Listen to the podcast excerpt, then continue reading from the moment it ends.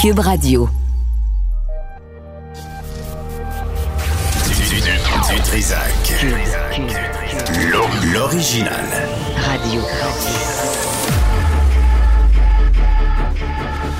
Du Trisac. Votre plaisir coupable. Cube Radio. Qu'est-ce qu'il y a, Sibelle? Qu'est-ce que tu me veux, Sibelle? C'est vendredi, on est le 15 décembre, on s'en va en vacances. Qu'est-ce que tu veux? Tu veux qu'on fasse vraiment une émission d'info? Non, on le fera pas. Regardez-moi ça. la- J'ai mis ma Momo de 63 aujourd'hui. C'est comme en transition entre l'hiver puis l'automne, puis elle colle pas. Sais, il y a comme toujours des bouts qui relèvent, qui, qui retroussent. C'est peut-être à force d'écouter les vieilles chroniques euh, nostalgiques de, de Facal puis de Martineau, là. Les films des années 70, c'est tellement mieux. C'est tellement bon dans le temps. On écoutait ça. C'est extraordinaire. Sacre. Euh, midi, on aura Jean-François Dumas, qui est le patron d'Influence Communication. La crise des médias, c'est le bilan de l'année. C'est ça qu'on fait à midi. Puis à 13h, on va revenir sur euh, notre euh, ami, collègue, confident, mentor, référence, chargé de cours, Pat White, qui ne répond plus aux demandes d'entrevue. Mais qui, euh, ça, c'est une bonne idée. Tu fais des textes, puis là, les gens cliquent sur ton texte, puis ils se ramassent à pouvoir acheter des escortes en Ukraine. Ça, ça, euh, comme sens éthique, là, où tu te ramasses sur un casino illégal à Kanawaki, ça, là, c'est parfait, c'est excellent. Puis après, ils se demandent pourquoi les gens font plus confiance aux médias. Jessica Giroux est avec nous. Jessica, qui est une collègue de Cube Radio. Jessica, bonjour. Bonjour Benoît. Là, il y avait la- cette nouvelle cette semaine, là, tu sais, la travailleuse sociale là, qui approchait les, les enfants de l'hôpital général de Montréal, qui disait, là, euh, tarde ce- ces cristaux, puis frotte-les sur toi, mets-toi en dessous des bras, puis tout... Oh mon Dieu, oh, merci Jean-François, un peu de musique ésotérique. Faut se mettre dans l'ambiance. toi, t'aimes ça, les cristaux, là, tu connais ça, tu vas m'expliquer c'est quoi, là, en quoi ça consiste, des- la, la, la thérapie des cristaux. Mais en fait, la lithothérapie, c'est juste assumer que les cristaux génèrent une énergie et que cette énergie-là ben, peut t'aider à guérir. Ben, il y a plusieurs cristaux qui peuvent t'aider à guérir plusieurs petits problèmes. Ça, c'est basé sur quel genre d'études scientifiques? Quelque chose de bien, bien, bien scientifique. Bon, Il n'y a aucune, aucune étude Ah, il y en a pas? Ben, non, c'est de la pseudo-science, là. Ah oui, ben- mais pourtant, il, il- il offre ça dans, à l'hôpital général de Montréal. Si c'est dans le cadre d'un hôpital, ça, il doit avoir, ça doit être basé sur une approche scientifique. Ben, à ce qui paraît, il y a des formations qui peuvent être suivies auprès de l'Institut Mandala du Bouddha de la médecine. De qui? mais, euh, de l'Institut Mandala du Bouddha de la médecine. C'est une formation. D'où ils sortent, eux autres? On ne sait pas. Mais ce qu'on sait, c'est qu'ils donnent des formations, puis qu'après ça, tu peux donner des cristaux dans des hôpitaux. OK. Ah oui? Ben oui. C'est juste ça. C'est une formation en ligne ou c'est, c'est, c'est, c'est à Montréal ou c'est au, Québec? Euh, en Inde? C'est, à- Saint-Jean-sur-Richelieu? Wow. Merci, Sybelle Olivier, de nous avoir glissé la réponse Ouais, à merci, l'oreille. euh, Sybelle. Elle est toujours, elle, est, elle est à la job. Moi, je ne suis pas. Pas aujourd'hui, ça me tente pas. Ça Mais, coche. OK, Saint-Jean-sur-Richelieu, puis là, ils disent, qu'est-ce que tu fais avec ça, là, les cristaux, puis lesquels pour soigner quoi? Ben, ça dépend. Là, présentement, pour ceux qui ont la version audiovisuelle avec nous, on a trois cristaux. On a le quartz rose. Faut que tu le présentes à la On caméra, a là. Ouais. le quartz rose. Le Nous quoi? avons- le quartz rose. Le quartz rose. Celui-là, il serait bon pour toi. Ça l'aide à ouvrir ton chakra du cœur. C'est bon. Je le mange ou je me frotte Non. ou qu'est-ce que je fais avec? Ton troisième œil, au pire, fais un petit frotti frotta. Voilà. Tu peux l'avoir aussi en format bracelet, format Bracelet. collier. Ah oui, OK. Ah, ça, ça s'offre bien Noël, ça. Exactement. Hein? Quand tu sais pas quoi donner à quelqu'un que t'aimes pas, Christo. OK, t'en as-tu d'autres? C'est ça, j'ai donné à ma mère Noël passé. Ah, bravo. Puis, est-ce que ça va mieux? Elle l'a perdu. Elle l'a perdu, Ben hein? oui. Ça- non, j'irai pas là. C'est en relation avec ta mère, je me mêle pas de ça. Qu'est-ce que t'as d'autre? J'ai une améthyste qui est parfaite pour le travail. Ça l'aide à réduire l'anxiété et à augmenter la performance Ça, je vais professionnelle. le prendre pendant que je travaille avec Martineau. Ça, ça m'aide toujours. Je vais le mettre ici. là. Ça, ça, ça va me faire du bien. Regarde-le. En plus. Martineau, le prière, il y a toute son énergie dedans. Ah, là. Il est contaminé. J'en veux pas. OK, qu'est-ce que t'as d'autre? Ça, c'est la crème de la crème. C'est le rechargeur. C'est comme, c'est comme la plug iPhone, mais des cristaux. Celui-là, là, tu le mets en avant de la pleine lune, tu mets tous tes autres cristaux alentour, puis la croyance dit que tout est rechargé, puis il est prêt à te guérir après. Recharge. Qu'est-ce qui est rechargé? Euh, Tous les autres cristaux. Fait que moi, par exemple, la Non, mais, pleine mais lune. qu'un cristaux, des cristals, un cristal, comme je sais pas, je sais même pas comment dire ça, qui soit rechargé, ça change quoi, là? Ça fait quoi dans la vie? Mais c'est qu'en fait, la croyance veut que il faut que tu augmentes son énergie, puis son énergie, elle passerait via les rayons du soleil ou des rayons de la lune. Fait que soit tu le portes dehors quand il fait bien beau, ou soit tu le mets devant la pleine lune. OK, pour mais, mais ça fait quoi? Mais techniquement, c'est comme une ébullition d'énergie là. C'est vraiment, voilà comme un dire, chargeur ça, une d'iPhone? ébullition d'énergie? Pas Ça, tu crois? grand chose, c'est des croyances, Benoît. OK, OK, c'est comme une religion, là. Un peu. Ah oui, OK. Un Toi, t'es, adepte de ça, toi. Tu y crois? Un peu. Un peu. Ouais, je, je- je suis coupable. T'en as un dans le cou? Ouais. C'est quoi? C'est, j'ai oublié le nom. Euh, Pyrinite, pyrite, je le dis probablement pas bien. C'est avec moi, tu vérifies ça. Mais je connais ses propriétés par contre. Ouais. C'est euh, fait pour te renvoyer ton énergie négative. Fait que si jamais t'es méchant Eh avec moi, je- boy! Ça, c'est bon ici à Cube. Uh-huh. Tellement négatif. J'en avais besoin. Merci, Jean. ça, ça marche, ça marche, au, ça marche euh, au fouet. Euh, quoi? Qu'est-ce qu'il y a? Tu veux qu'on parle du, du, du chat? Qu'est-ce qu'il y a ton chat? C'est vraiment intéressant, mais j'ai un chat qui adore tout ce qui est. J'ai des, j'ai des paquets de tarot, là, je suis un peu fofolle de même. Puis chaque fois que je les sors, mon chat sort de sa cachette. tu sais. Moi, moi, j'ai fait des tests. Il aime beaucoup le quartz rose ici présent. Il- Besoin du chakra du cœur, il adore. Il a beaucoup d'amour à donner, ce chat-là, puis il est vraiment attiré par le Attends, un cristal. chat qui a de l'amour à donner? Oui, je te jure. Je te jure. Les chats, c'est les animaux les plus pff, insignifiants sur la planète. pas celui-ci. Je ne te permettrai pas de parler comme ça de Léo en ondes. Tout ça pour dire que Ouais. mon chat, chaque fois que je sors le cristal rose, il sort de sa cachette pour aller se frotter dessus. Mais j'ai fait un test. Je te montrerai le vidéo. J'ai étalé tous les cristaux que je possède, une, une bonne centaine de dollars de cristaux, puis c'est lui qui prend à chaque fois. T'as trempé ça dans quoi avant pour qu'elle se frotter là-dessus? Oh, Benoît! Non, non, mais c'est pas vrai, là. Il n'y a pas un chat qui. Un chat, là, il vient de voir s'il veut manger. Puis à part ça, c'est détestable. C'est des animaux détestables. Moi, j'haïs les chats. Même pour les manger, j'en mangerais pas. Sur une île déserte, je mangerais pas de chat. Mais c'est parce que t'as pas rencontré le bon chat. Le tien?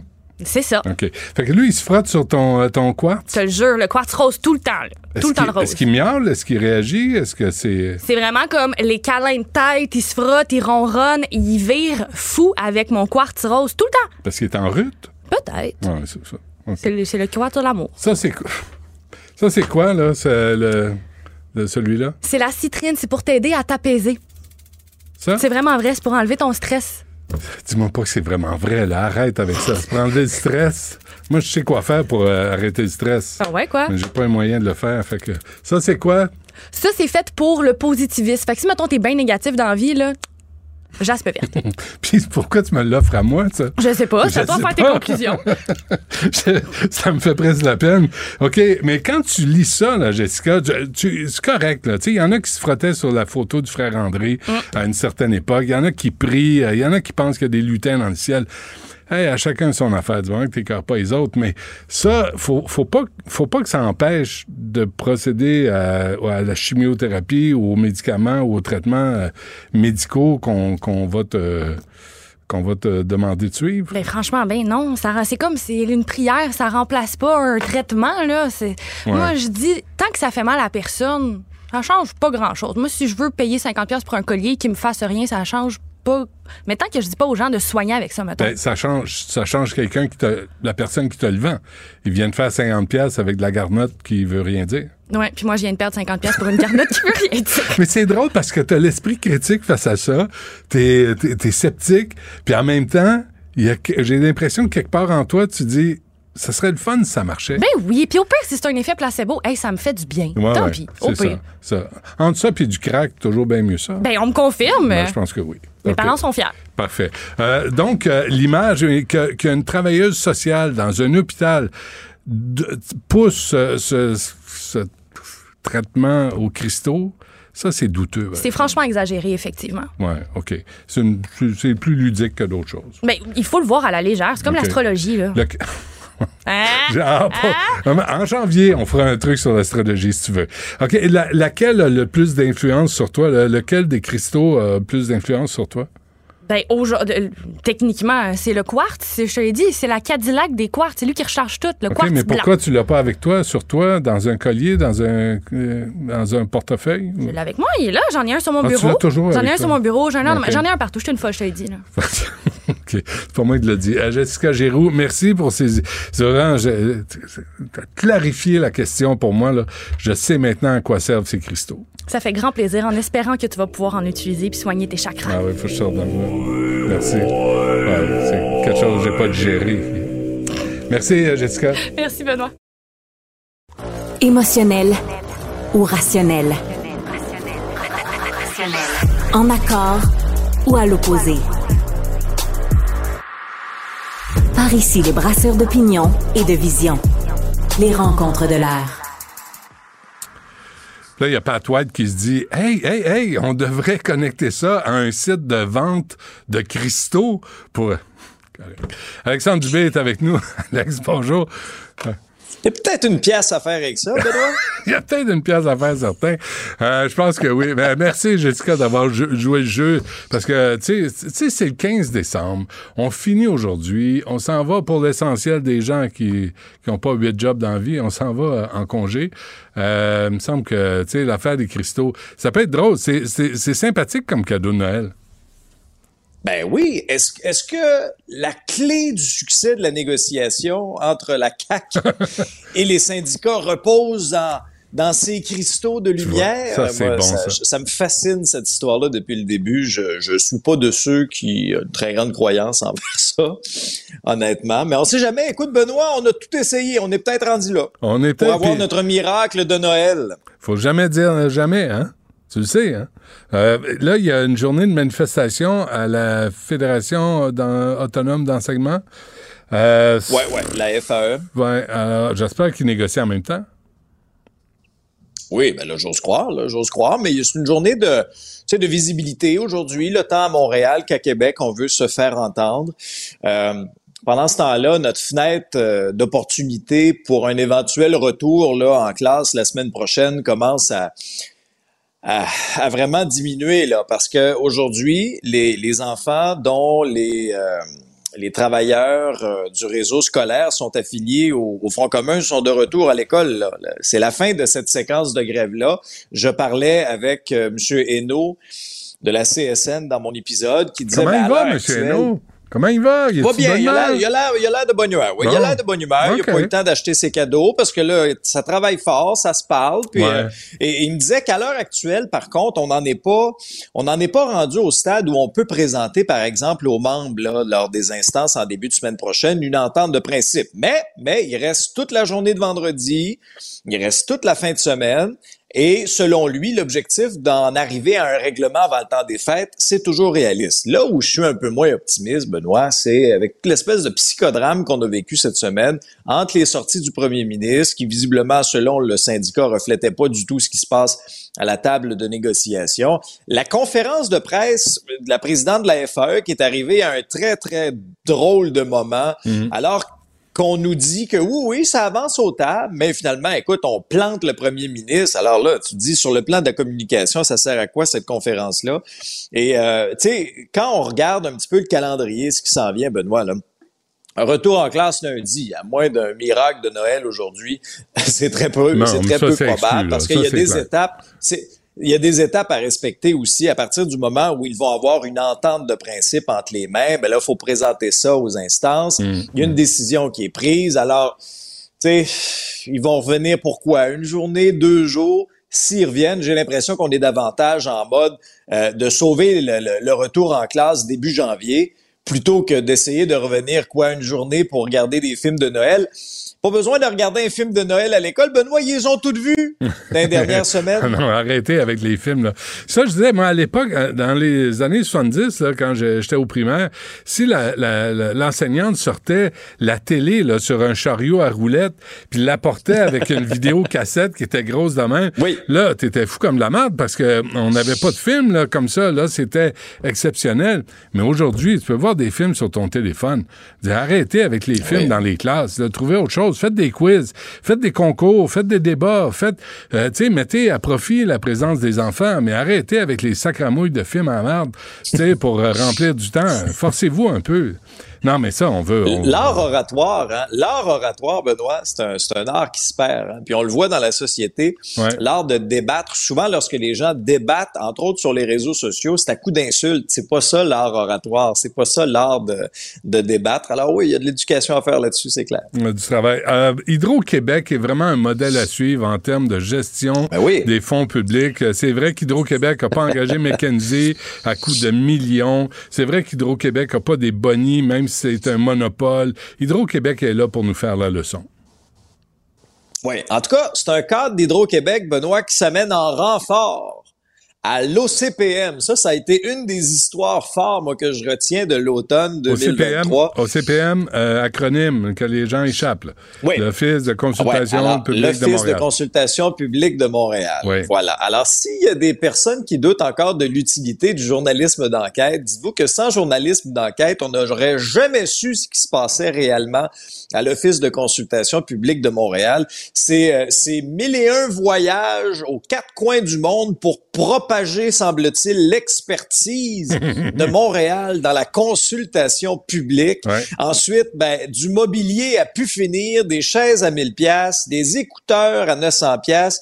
Alors bref, il y a des gens, il y a des, euh, des gens qui ont perdu leur emploi dans cette histoire-là. Pensons à Dominique Olivier, celle qui gérait auparavant l'Office de consultation publique de Montréal, qui était euh, la numéro 2 à la ville par la suite. Elle a démissionné. Ça a coûté le poste de celle qui l'a remplacée à la présidence de l'OCPM, Isabelle Beaulieu. Elle a été congédiée pour faute grave. Et là, ben, c'est quelqu'un d'Hydro-Québec, un cadre de chez Hydro-Québec qui est responsable de la stratégie de transition écologique. Il a dirigé le BAP aussi de 2018 à 2022. Il s'appelle, euh, il s'appelle Philippe Bourque. C'est lui qui vient prendre les rênes de l'OCPM. Va toucher l'équivalent d'un salaire annuel, nous dit-on dans le journal, de 180 000 dollars pour accomplir cette, euh, cette tâche-là. Président par intérim pour six mois. On va souhaiter qu'il y ait des goûts un petit peu moins dispendieux que ses Ouais. prédécesseurs. Est-ce qu'il va garder euh, Guy Grenier? Ah, ça, j'avais hâte que tu me poses la question. Ça, c'est très, très... Guy Grenier qui doit être revenu, euh, je présume, là, Oh. du Brésil. Euh, J'ai bien hâte de voir, moi, ce qui va lui arriver professionnellement.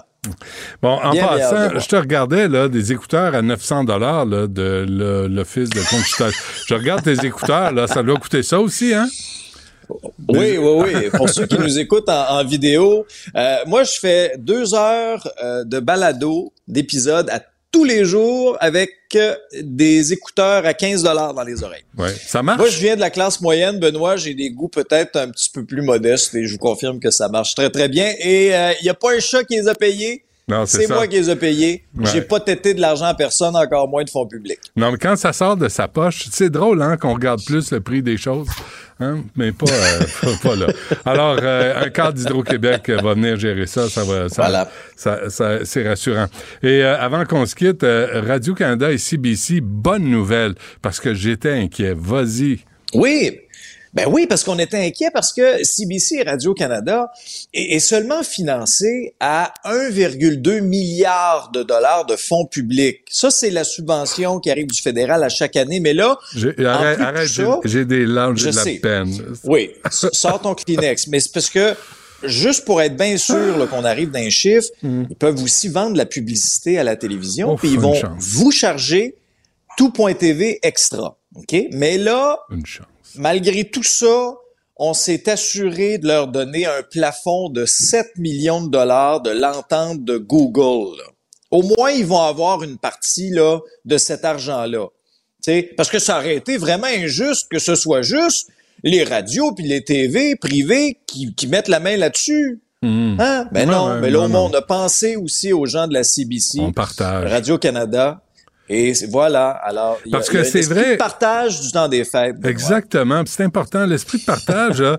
Tu vois, Radio-Canada l'a pris là, l'esprit de partage, parce qu'ils veulent partager les Ah revenus publicitaires avec euh, le privé. Ils sont allés chercher ça. oui. Les autres, ils partagent, Oui. encore une fois, dans leur sens à eux. Puis ils se plaignent toujours. Tu sais, il y a des coupures, puis il y a des coupures. C'est bien épouvantable ce qu'ils doivent faire pour, pour survivre aux coupures à Radio-Canada et à CBC. Madame Tate est toujours en Australie? Euh, je ne sais pas si elle est revenue, Madame Tate. C'est une très bonne question. Il faudrait se demander est-ce que les cadres auront euh, effectivement leur boni du temps des fêtes? Non, mais tu sais, euh, parenthèse, Benoît. Moi, Ouais. je me réjouis jamais là, quand je vois une perte d'emploi dans le monde des médias. Mais là, la répartition, là, c'est ça. Un plafond de 7 millions pour CBC. Les radios et les télévisions privées auraient 30% et euh, les médias écrits auraient 63% Euh, Ça entre en vigueur là, là. Euh, la loi 19 et les médias pourront négocier euh, pendant 180 jours là, avec euh, avec Google. Sais-tu ce qui est scandaleux là-dedans? Mais absolument scandaleux, là. Puis, je- de toute évidence, là, je vois la différence d'âge, moi, je le, je le vois à mon œil de faucon.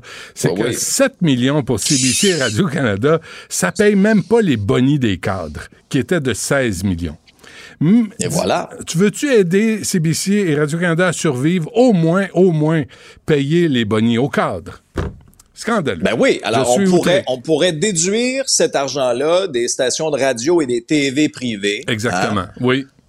pour faire don pour les cadres de Radio-Canada. C'est ça, c'est ça. L'esprit de partage. Ça revient à... L'esprit des fêtes. L'esprit des fêtes. Bon, est-ce que tu prends congé, toi, ou tu travailles encore jusqu'au retour? Je vais te surprendre, Benoît. Il me reste deux émissions de télévision à faire. OK. Et ensuite, ben, ce sera les vacances, ce sera la pause en famille, Écoute, du temps des fêtes. on te reconnaîtra qui, va faire du bien parce Ouais. que parce que je veux vraiment que mes batteries soient bien rechargées pour notre arrivée à la télé Oh. à partir du, du 11 janvier. Ouais. À toi, tu t'es fait faire du botox, là, tu t'es fait faire une permanente, t'as teint ta barbe. Ouais, ben là, moi, je vais avoir l'air en forme aussi, là. Ouais, puis j'ai commandé deux nouvelles moumoutes. Puis il y en a une là, formidable. Ah oui? Ouais, juste un peu gris, mais gris argenté, là, tu sais, peigné sur le côté. Oui. Et il y pas des couettes Oui. en l'air de même. Là. Ça, tu- ça va être formidable. Je- les gens vont s'abonner juste pour voir mes nouvelles moumoutes, je te garantis. Ben oui, ben c'est Ça- clair. Parce que celle que tu portes actuellement est un Ah, petit peu usée, elle est là, fatiguée, oui. Oui, puis tu sais, les, les- Oui. les écouteurs, là-dessus, ça use la moumoute. Fait que là, je suis obligé d'en acheter Benoît. des nouvelles. Et sais-tu quoi? Je les paye moi-même. Pourquoi tu penses que je prends ceux-là, moi? Ah oui, hein, pour protéger tes cheveux. Ouais, tu fais bien. Attends, attends donc. Je pense que j'en ai aussi. Ah, je vais- attends, je vais me brancher, Ah oui? je vais voir ce que ça donne. Vas-y. Ah, sacrément. Vas-y, Regarde ça. Regarde ça, regarde ça. Oui. Quelqu'un de la FADOC qui essaye de jouer avec des, des écouteurs. Regarde ça. Commence par les démêler. Commence par les démêler Ouais, comme ok, faut. je vais faire ça pendant Puis, la faut pas que t'oublies avec tes nouvelles momoutes, Benoît. Mhm. Mets-les pas dans sécheuse. Mets-les pas dans sécheuse. Je vais le dire à Mme Séchoir et peigne léger. C'est vrai. OK, c'est noté. Merci pour ces judicieux conseils. Joyeux Noël, bonne année, Alex. On se reparle en Joyeux. Noël à toi aussi, mon ami. Réagissez avec Benoît Dutrisac par courriel. Dutrisac à commercialcube.radio. superbe, sublime, merveilleuse. Sauf que ce gars-là est quand même euh, rationnel et pragmatique. Mais ça pose un très grave problème. Je t'assure qu'il n'y a aucun politologue sérieux qui va te dire Oh. Un politologue, pas comme les autres. Loïc Tassi. C'est pas le temps de faire ça. Euh, Loïc, tu, tu vas voir, c'est pas Alexandre Dubé, là. C'est, moi, c'est, Benoît. J'ai essayé, j'essaie avec des écouteurs de main. Ça- Oui, je, je, je me demandais effectivement. euh, Ouais. Mais je pense que moi aussi, je devrais avoir ces écouteurs-là. Ben oui. Moi, je me suis acheté des écouteurs vraiment de très, très, très bonne qualité. Hmm. Ils ont, je les ai payés 70 dollars, 80 dollars, quelque chose comme ça. Je me dis quand même, je suis en onde. Et ben après deux jours, clac, ça a ouais, brisé. ça- marche pas. Alors, Mais- finalement, j'ai acheté des, écouteurs pas bon marché, mais qui me durent depuis des, je dire, qui sont bon marché, mais qui me durent depuis des mois. C'est parce que. Alors bon, d'accord. Attends, attends, attends, je vais enlever ça parce que ça marche pas. Ça, ça, ça marche pas. C'est pas bon, c'est, ça marche Vas-y, vas-y. C'est parce que le problème, là, attends. Le problème, là, c'est tout, que. c'est compliqué. Voyons, asti. Bon, lève-le. le problème, là, c'est qu'avec ça ici, là, Radio-Canada, t'aurais eu un technicien qui t'aurait fait tout ça, tu vois, Et- qui serait venu brancher ça pour toi. et son adjointe. mais, mais, mais tu Et vois, le, problème, c'est qu'on ressemble, on a tous l'air de princesse Léa dans Star Wars avec ces écouteurs-là, tu sais. je, je vais juste me trouver des écouteurs qui vont aller mieux. Bon, parlons euh, de choses sérieuses. Euh, ton ami euh, Victor Ouais. Orban. Ben, Victor Orban, tout le monde se demandait ce qu'il ferait. C'est la Hongrie qui fait partie de l'Union européenne, puis toutes les décisions doivent être prises à l'unanimité. La Hongrie, c'est juste 2% en termes de population de l'Union européenne, mais c'est pas grave, faut qu'ils disent oui. Alors la question était la suivante. Il y avait deux questions. Un, est-ce que vous voulez qu'on entame des négociations pour que la Moldavie et l'Ukraine rentrent dans l'Union européenne? Euh, la Moldavie, ça fait pas grand-chose à la Hongrie, mais Victor Orban, pas très content de ça. Alors, finalement, on lui a suggéré d'aller faire une pause pipi, puis pendant qu'il est sorti dans le couloir, euh, quand, et on a voté. Et donc, tout le monde a voté à l'unanimité, parce qu'il faut l'unanimité, pour que la Hongrie et la Moldavie rentrent dans l'Union européenne. Très bien. Puis Victor Orban, Orban dit, de toute façon, je peux ultérieurement m'opposer à ça, ça n'a pas beaucoup d'importance, et c'est vrai, c'est un long processus, c'est loin d'être fait encore. D'accord. Deuxième question, question très très importante, il y a 50 milliards d'euros qui sont dus à l'Ukraine pour la guerre. Et que dit Orban? Non, je m'oppose à ça.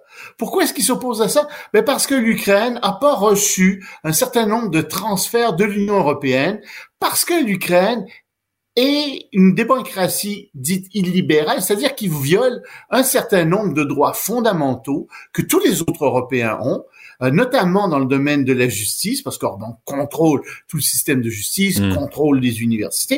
Et donc on lui a dit, tant que vous ferez ça, nous, on transférera pas d'argent. Très bien, dit Orban.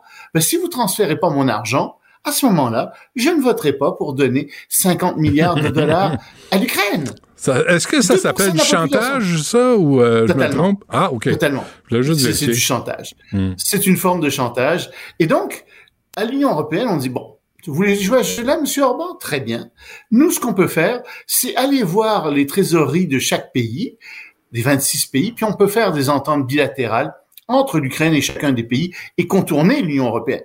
Et donc, on s'oriente beaucoup vers ça, mais euh, à l'Union européenne, on dit, ben, on aimerait bien que d'ici le début de janvier, ce soit débloqué, mais sinon, on a un plan B, puis notre plan B, ça va consister à faire ça. Mais tu sais, il y a un problème dans l'Union européenne. Tu peux pas avoir cette règle de l'unanimité, surtout quand il y a des questions graves et urgentes qui se présentent. Tu peux pas avoir ce genre de tractation et de chantage parce que ça fonctionne pas. Ils sont trop nombreux. Ouais. Euh, tu peux pas avoir ça. Ça doit être une règle de la majorité, peut-être de la majorité qualifiée pour certaines questions. Et on est en train de penser dans ces termes-là de plus en plus dans l'Union européenne. Les, les gens en France euh, disent que Marine Le Pen a vraiment des chances euh, pour les prochaines élections pré- présidentielles. Je sais pas c'est quand, 2027, je pense, sauf erreur ou quelque chose comme ça. Euh, justement parce qu'on veut sortir de l'Union européenne. On veut arrêter Ben- d'être assujetti aux à des décisions qui, qui sont pas décidées par des gens sur le territoire. Mais ça, c'est un autre problème de l'Union européenne, c'est-à-dire que les députés se tournent un peu les pouces et ils rentrent dans la vie des gens. Euh, ils prennent des décisions qui sont complètement ridicules. Par exemple, ils disent le sel, c'est pas bon pour la santé des gens. Donc, dans l'Europe, on empêche les gens de mettre plus qu'un certain pourcentage de sel dans les baguettes, etc. Là, les gens disent attendez, là, c'est parce que ça devient ridicule. Ouais. Ça devient complètement ridicule Ouais. que vous vous souciez de ce genre de choses. Gérer la migration massive, puis on verra après Oui, le oui. sel. hein. Puis savez-vous quoi? Les, les, les baguettes sans sel, elles sont même pas bonnes. C'est- c'est- Niaisage. bon. C'est- du niaisage. Oui, comme tu dis, il y a l'immigration massive. Et puis, de toute façon, il y a un autre problème, c'est que si euh, l'Ukraine rentre dans l'Union européenne, l'Ukraine, c'est une puissance agricole. Et ça va heurter de plein fouet d'autres pays comme la Pologne, la France, qui est aussi une puissance agricole. Et ça, euh, la France, la Pologne, les autres pays qui sont là veulent pas ça. Donc, elle va rentrer, mais peut-être avec un statut différent. On va changer les règles parce que ça marche pas, euh, cette Union européenne telle qu'elle est conçue en ce moment. Mais le problème, c'est que pour changer les règles, ça va prendre quoi? Ça va prendre l'unanimité. Ouais, et ils l'auront pas. Ah, Euh, alors, il y a- ben, difficilement. Il n'y a pas juste l'espionnage euh, à Brassard. Ça a l'air que c'est pas réglé, cette affaire-là. D'ailleurs, on attend encore la GRC là, qui enquête, qui enquête, qui enquête. La GRC, il enquête à une vitesse folle. Mais en Europe aussi, là, Ben, il y a beaucoup de gens qui parlent chinois à la GRC. J'ai l'impression. Ouais, ça se peut. Euh, en Europe, il y a des problèmes de- d'espionnage chinois. Ben, il y a un grand- une grande enquête qui a été menée par trois journaux très sérieux, Le Monde, Der Spiegel et le Financial Times.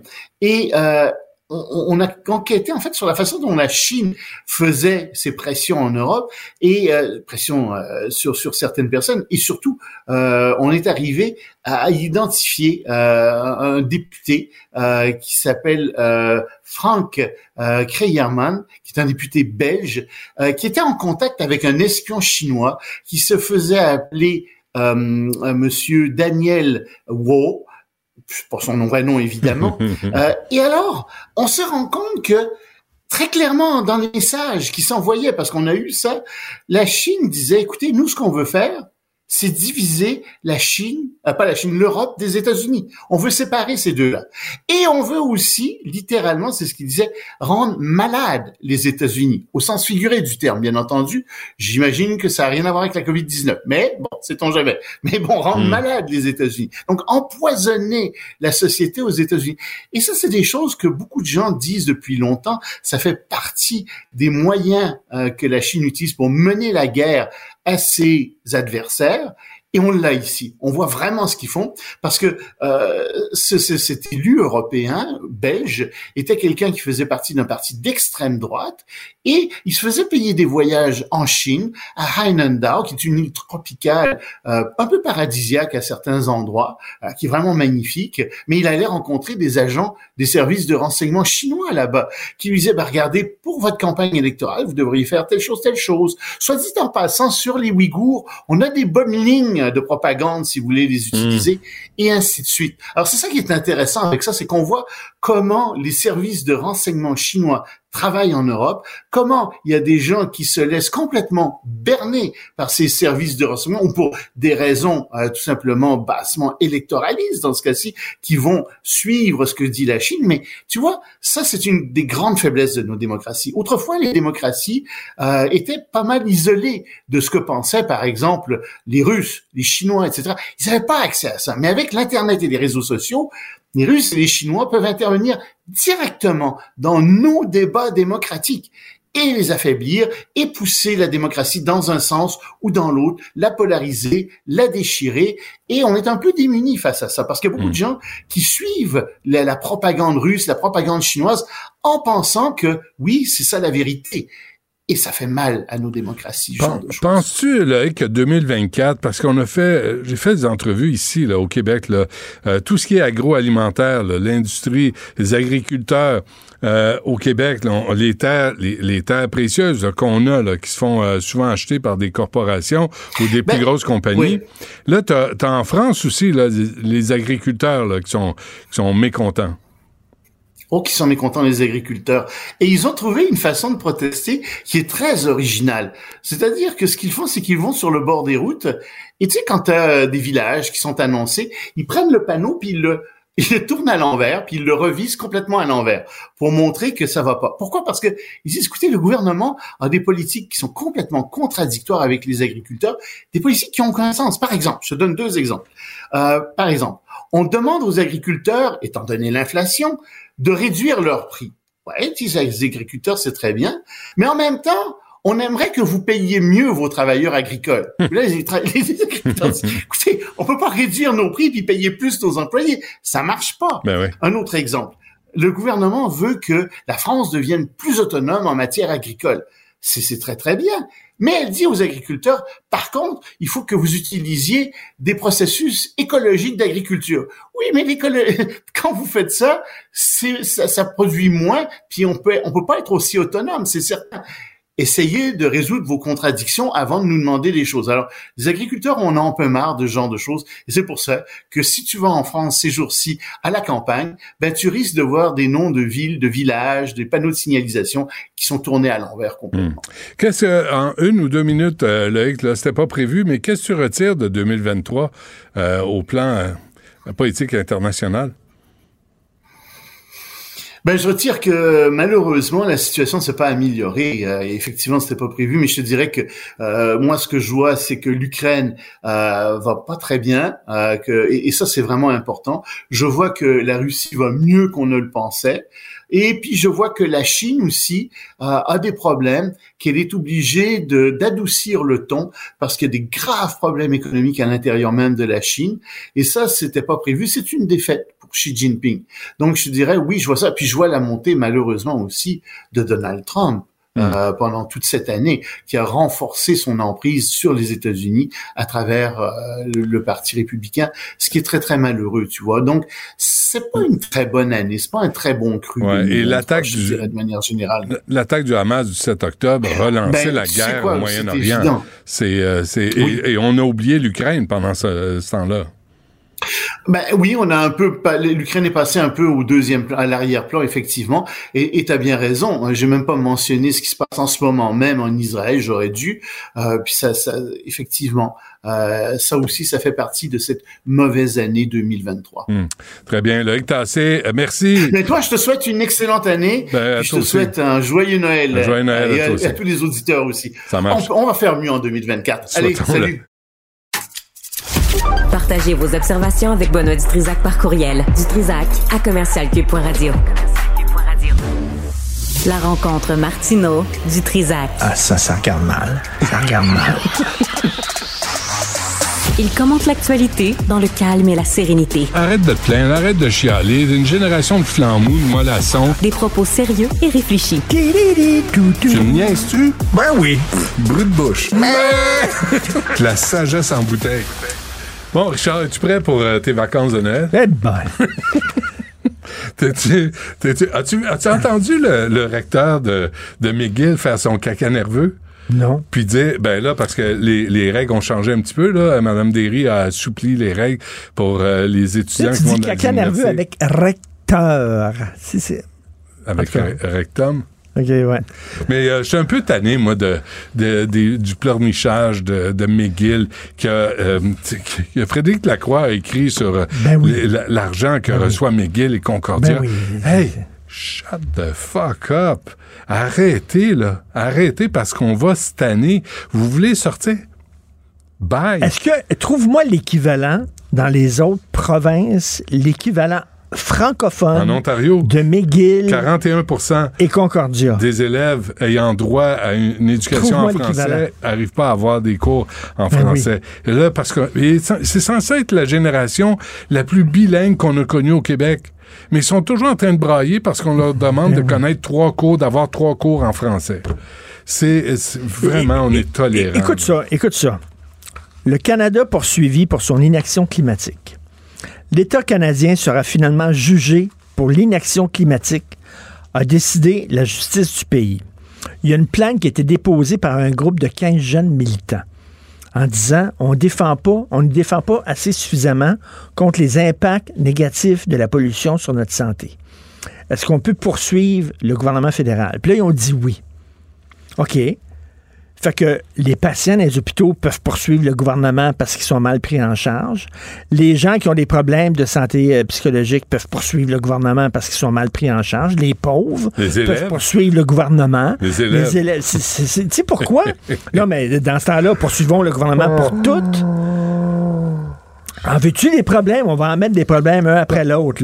On va poursuivre le gouvernement pour telle affaire, pour telle affaire, pour telle affaire. Il faudrait informer ah, ces, 15 prix Nobel. Quand tu poursuis le gouvernement, là, qui paye? Et c'est nous autres. Tu te poursuis toi-même, mon petit garçon. Fait que là, tu poursuis un gouvernement qui prend l'argent dans tes poches pour compenser mais pourquoi on a le droit de les poursuivre pour l'environnement, mais pas pour autre chose? La Cour d'appel fédérale a estimé qu'un procès il va avoir un procès. devait avoir lieu pour déterminer si les actions du gouvernement de Justin Trudeau violaient les droits des jeunes plaignants. Ils vont avoir un procès en disant est-ce que le gouvernement a fait suffisamment pour nous protéger contre la pollution? Et, eux, évidemment, ils vivent d'amour et d'eau fraîche. Eux, euh, je suis sûr qu'ils marchent. Ils n'ont jamais pris une voiture à ben essence de leur vie. Ben Eux n'ont jamais mangé de la viande qui ben pollue aussi. Eux ont donné l'exemple. C'est évidemment c'est sûr. Ils sont, ils sont, parfaits. Là. Ouais, ouais, c'est ça. Mais j'aimerais ça qu'ils poursuivent aussi le Yémen, le Qatar, l'Arabie saoudite, les grands producteurs de pétrole pour voir combien de temps ils vont, ils vont être tolérés. Hein? L'Arabie Saoudite a, tué un journaliste qui remettait. Non, non, non, attends une minute. Il n'y a rien que l'Occident qui fait des mauvaises ah affaires. tu sais, eux autres, eux autres c'est leur culture. C'est ça que tu comprends pas. T'es colonialiste et t'es raciste. C'est dans leur culture, eux mmh, autres, d'agir comme ça. T'as pas le droit, là. Il l'a dit d'ailleurs, il l'a dit d'ailleurs, le ministre koweïtien du pétrole a dit que toute l'affaire de COP28, c'est une attaque de l'Occident contre les valeurs des pays de l'Orient et du Moyen-Orient. Tu comprends-tu? Les autres, c'est dans leur valeur de pomper le pétrole. Oui, oui. Puis d'admettre aucun, aucun problème qui leur est dû. Aucune responsabilité face aux problèmes environnementaux. Vous cherchez, là, vous avez de la difficulté à trouver un logement, poursuivez le gouvernement Parce que le gouvernement n'a pas fait en sorte que vous pouviez avoir un logement. Là, on va, on va avoir des procès là, contre le gouvernement tout le temps. poursuis un propriétaire qui n'a pas de logement à louer. Ben oui. Autre chose. Écoute bien ça. Ottawa veut régler la situation de milliers de sans-papiers au pays. C'est quoi un sans-papier?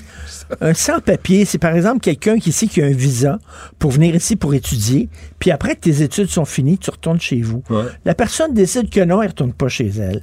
Elle reste ici, trouve une job qui est payée en dessous de la table, peut travailler même s'il n'y a pas de papier, tout ça. Il n'a pas respecté les règles. Et là, on va dire, ben, on va régler finalement ta situation, tu as le droit de rester ici. Ben oui. Et là, j'ai parlé à, à Mathieu Bocoté. Il dit, ça, c'est comme, mettons, tu me passes 10 000 Richard. Puis après 5 ans, je te remets pas le 10 000 Puis là, la, la justice dit, bah, c'est correct, il y a 5 ans qui a passé. Là. Ben on oublie ça, il n'y a plus de oublie dette. Là. Il n'y a plus de dette. On va effacer la dette. Que En ces plus, gens-là, Marc là, Miller, ils- hier, euh, se félicitait parce que je pense 347 Afghans qui s'en viennent au Canada, là, qui s'en viennent là, là tu sais, dans l'Ouest canadien. Puis là, c'était c'était comme le...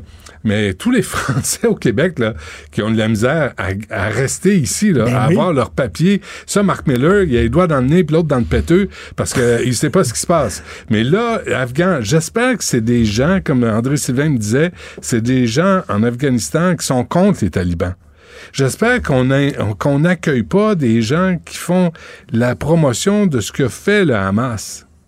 J'espère que c'est pas des astis de cranqués religieux, bref. Talibanistan. Le talibanistan. Talibanistan. Mais tu sais, euh, tu, peux, Ouais. tu peux bien me féliciter, là, mais il me semble qu'on on devrait revoir aussi qui reste et qui est accueilli au, au Québec, au Canada. De toute façon, le Canada, c'est pas notre pays. Mais pourquoi régler, régler les sans-papiers? Ils sont ici illégalement. Ils n'ont pas le droit. Il faut qu'ils retournent. Parce que Trudeau baisse dans les sondages, puis ils veulent s'assurer d'avoir des votes. Sur ces paroles de sagesse. Comme il avait fait pendant le référendum de Comme ils 95. font, il avait ouvert, là, il avait régularisé, là, il avait Ah donné ouais. la citoyenneté à des gens là, à la vitesse grand V. Hmm. Puis après ça, ils ont dit c'est qui qui vous a donné la citoyenneté? C'est le Canada. C'est tout. Souvenez-vous de ça. Euh, Alors, est-ce que tu es dans l'esprit des fêtes? Est-ce que tu vas Est-ce que tu as commencé tes eggnog Après, non, je- j'en fais pas, c'est dégueulasse. Je, je bois pas ça. Mais le sapin est fait, j'ai emballé des cadeaux. Mais tu as Euh, les a- enfants jeunes, toi encore. Ben, 12 et 14, là, tu sais. euh, c'est- mais même pour les plus vieux, 15, les 16 cadeaux. enfants dans la maison, tout ça. Ouais, Ils. En fait, ils ont, ils C'est fun, j'aime ça, tu moi. sais qu'ils n'ont pas une chambre. Les gens qui nous écoutent, ils ont- ces enfants n'ont pas une chambre, c'est un dortoir. Ils ont une aile. C'est un dortoir. Il y a tellement une, une aile dans ton château. Une aile avec des chambrettes, euh, mais dans, dans- intégrée dans un dortoir. Vas-tu m'inviter? Jamais. Euh, parce que tu vas en parler en ondes. C'est ça qui va arriver. Parce que t'es une langue sale. Parce que je peux pas te faire confiance. Si je t'invite, tu vas dire Ah oui, savez-vous quoi? Son frigo, là, il y a comme quatre portes. Je veux pas que les gens sachent ça. Et je veux pas que les gens, toi, quand tu vas aux toilettes chez des amis, Je vais pas. est-ce que tu fouilles en pharmacie Jamais. pour voir qu'est-ce qu'ils ont? Je vais pas aux Est-ce que toilettes. tu fouilles? Je vais pas aux toilettes. Je vais, pas. Jamais j'ai fouillé chez des Tu gens. vas pas aux toilettes chez, chez les autres? Euh, pas- pas- en général, je vais pas. Je, je- non, mais je vais pas chez Jessica, qui s'occupe de la mise en ligne Ouais, ici, qui la sympathique Jessica. Oui, elle m'a fait une leçon sur les cristaux. Non, mais hier, elle est allée euh, aux toilettes en bas. Les toilettes en bas, là, ici, Oui. puis quelqu'un n'avait pas flushé. Ça, là, Est-ce que c'était un invité ou c'était un. c'est inadmissible, ça. c'est que- ah non, ça, c'est 10 coups de fouet.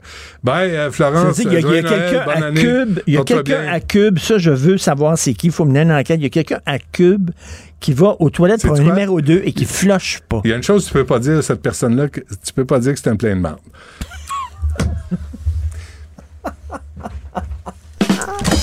Je finis ma carrière là-dessus. C'est Je prends ma incroyable. retraite, c'était sympathique. Qu'est-ce que je peux rajouter à Je ça? pense que c'est tout. Tu peux t'en aller. Merci. Joyeux- joyeux. Ce segment est aussi disponible en vidéo sur l'application Cube ou le site cube.ca.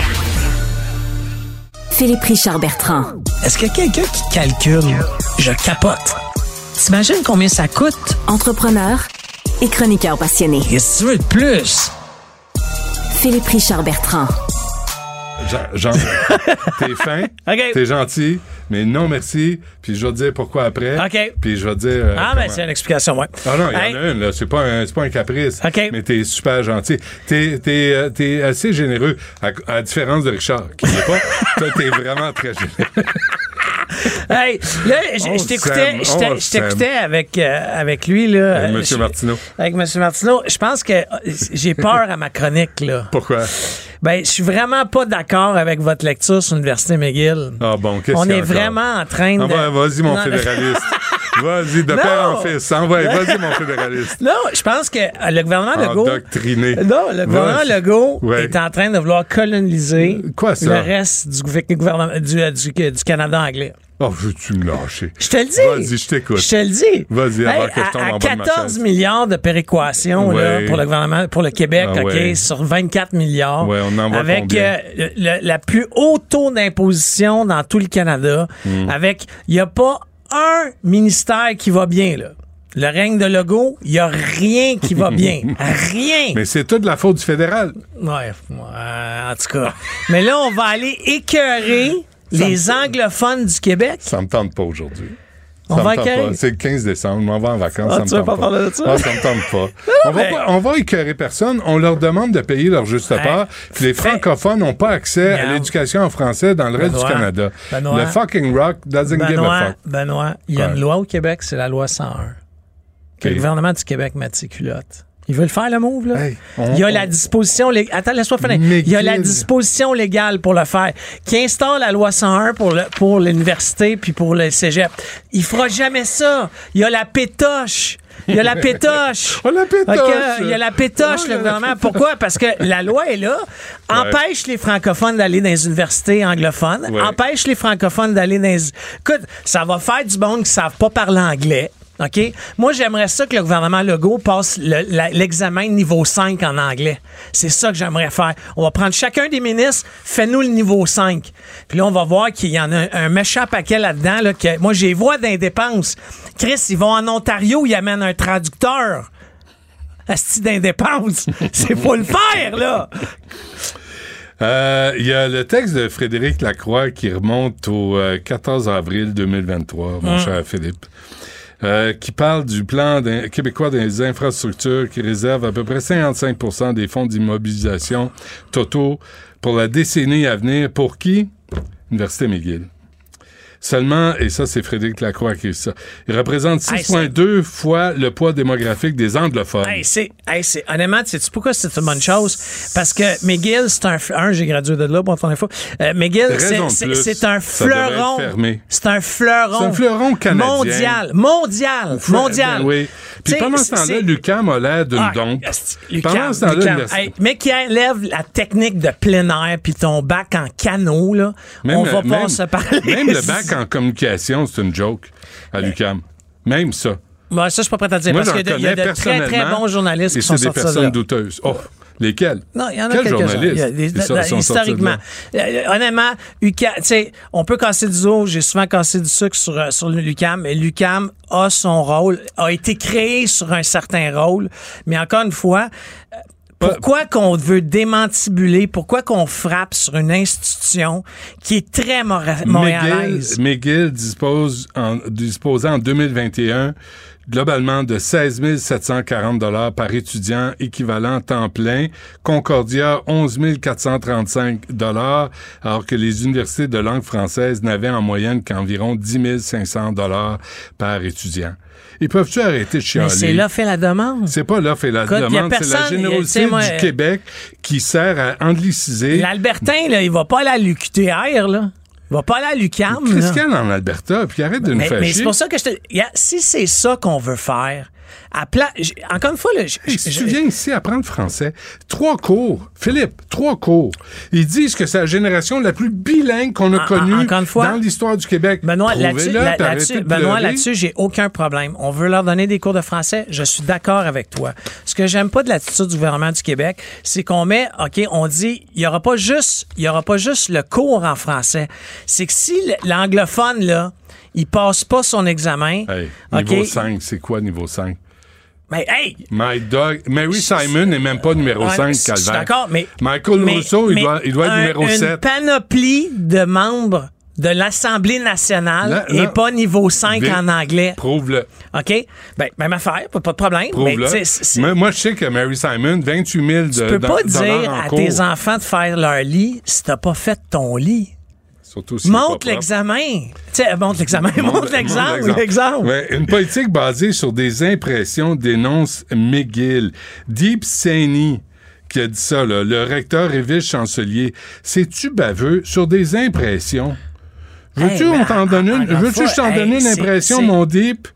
C'est quoi mon impression là, de l'Université je- McGill? Mon, euh, mon rhodésien, l'Afrique du Sud, qui veut qu'on se soumette à quatre pattes devant les Oh anglophones? my God. Fédéraliste un jour, fédéraliste au jour. Tellement pas. Rien je t'ai dit que j'étais en train de changer mon fusil d'épaule à ce niveau-là. Mais montrez-nous qu'on est capable de gérer notre argent. Ouais. On n'a jamais eu un gouvernement qui, qui méprise ses fonctionnaires. Legault, Dubé, Derry, Drainville, ils méprisent le monde. Ils les aiment pas. Chris, c'est ses employés. Ça, c'est pas fin ce que tu dis là. Mais c'est vrai. Bernard Drinville est allé pleurnicher en disant Je vous aime. Ah, il a Les chanté une chanson. Les Ben, enseignantes bravo, sont, là. sont mises à rire de lui. Ben, c'est ça, je te dis. Ben, il les t'as- méprise. Il les méprise. Mais il était bien intentionné, OK? Il a été mal interprété. Bon, si la caméra pourrait voir, tu fais bien rire. Bon, c'est tout, euh, je pense. Euh, Hey, ça, a été, ça a été le fun de travailler avec Ouais, toi. ben, J'aime euh, toujours ça. Ah, parce que tu reviens pas? Ben oui, je reviens. Moi, Bon, ben, tout va bien. revenir, je reviens. 2024. Euh, merci. Joyeux Noël. Bonne année. Bonne année. À toi, ta famille. Merci. euh, qui t'endure. Puis à ton père. Salut là de Merry. Christmas, Happy New Year. Have a great Yourself. holidays. Merci, Philippe. Bye. Ciao. Écoutez Philippe Richard Bertrand à l'animation du balado Prends pas ça pour du cash. Disponible en tout temps sur l'application et le site cubradio.ca. La plateforme audio et vidéo où les contenus francophones sont fièrement en vedette. Du Trisac. Des propos cohérents. Des opinions différentes. Vous écoutez Du Trisac. Hier, je me suis mis à réfléchir à ça. Wow, wow, wow. Euh, tu t'es mis à réfléchir. Ah ouais. Euh, il est arrivé sur la scène avec une tuque sur laquelle il était écrit Party Animal. la rencontre Robitaille du Trisac. Antoine, bonjour. Comment ça va? Ah, ça va. C'est le 15 décembre, c'est la dernière de 2023. Ça va bien, toi? Ouais, ça va, ça va. Ah ouais. Je suis un peu maudit, mais. Parce que? Mais je suis des grèves, là. Je suis tanné- de- des négos. Ouais, euh. ouais, ouais, ouais. Je trouve ça passionnant. Écoute, à couvrir, là, c'est super intéressant. Ouais. Ça, c'est mon côté euh, un peu euh, nerd, si je peux employer un mot que ordinairement j'emploierais pas. Mais euh, Mais accepté par l'Académie française. oui, oui, c'est ça. L'Académie du Trisac, mesdames et messieurs. oui, c'est ça. La plus importante Mais, de toutes. Je trouve ça passionnant à, à surveiller, mais euh, je suis un peu en maudit. Ben, il y a eu un sit-in euh, au complexe G ce matin. euh, donc, je pense que les syndiqués sont moins dingues que dans les années 70 euh, pour avoir travaillé sur les années 70 en- Qu'est-ce que tu veux dire? deux documentaires. Ouais. Non, mais c'est parce que les- ça, ça bardait vraiment dans le temps. Là, sur, tu sais, on a, quand tu penses qu'en 72, on a enfermé les chefs syndicaux parce vrai. que c'était c'était trop dur. Écoute, c'était c'était des, des- à ce moment-là, Ouais, il il inspiré par là. l'idéologie marxiste aussi. Puis Louis Laberge. le système.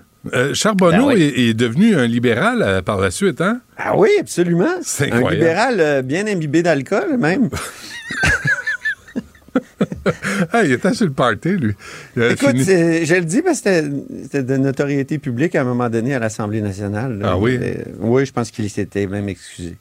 Ah oui? Mais Il y avait comme des tout ça pour te dire que, tu sais, oui, ils ont fait un sit-in, euh, mais tu sais, c'était c'était sympathique, euh, gentil, mais les gens de la FAE, ils commencent à trouver ça euh, très difficile. là. Mais il se tourne Et, contre euh, qui? Contre le gouvernement ou contre euh, la, Ben, la direction du syndicat? Ben, contre la direction du syndicat, je ne sais pas si tu as lu dans Le Devoir ce matin, il y avait un très bon texte euh, qui s'intitulait euh, Enseignants en grève à bout, parents inquiets. Ouais. Et on citait une certaine Josée Lusignan, qui enseigne dans une école de Laval. Elle a dit Je pense qu'on est parti trop fort, trop vite. Bien que je sois en faveur du combat qui est mené, je ne pense pas qu'on utilise la bonne méthode. Moi, je mettrais fin à la grève. D'ailleurs, le Front commun, aujourd'hui, euh, retourne au travail. là. Ouais. Donc, euh, c'était jusqu'à hier, euh, c'était du 8 au 14. Je me demande quel genre de journée les enfants ont aujourd'hui à l'école. Je me demande Ouais. si c'est si c'est vraiment une journée d'éducation Est-ce qu'ils regardent des films de Noël? d'un sacramouille de films de Noël là de J'étais assez maman, tanné, moi, que mes, mes enfants au secondaire regardent Hey. des films. Hey. Moi, des films là, où tu peux en avoir un sur ton téléphone, là, il me semble que là, faites des quiz, faites des débats, faites, euh, faites des jeux, là, faites- mais hein, impliquez les, jeunes. là, de, oui, de faire réfléchir les jeunes, leur apprendre quelque chose, peut-être, Ouais. euh, oui, de façon un peu plus ludique en ces moments-là. mais- Pour ou contre, tu sais, tu pars pour ou contre Noël. Là, tu divises la classe en deux ou en Ouais. quatre. Puis là, tu fais un débat. Mais les gens ont du fun. C'est pas pour être méchant, pas Mm. pour s'insulter, juste pour, pour jouer, pour euh, discuter, pour échanger. Mais non. Ça, moi, les profs qui utilisent euh, la vidéo là, pour, euh, pour compenser leur incapacité à avoir des idées pour enseigner, ça, ça me fait suer pas à peu Oui, près. puis après ça, tu sais, euh, ils sont toujours en train de se plaindre du gouvernement. C'est le gouvernement qui nous donne pas assez, tu sais, les, les bonnes conditions.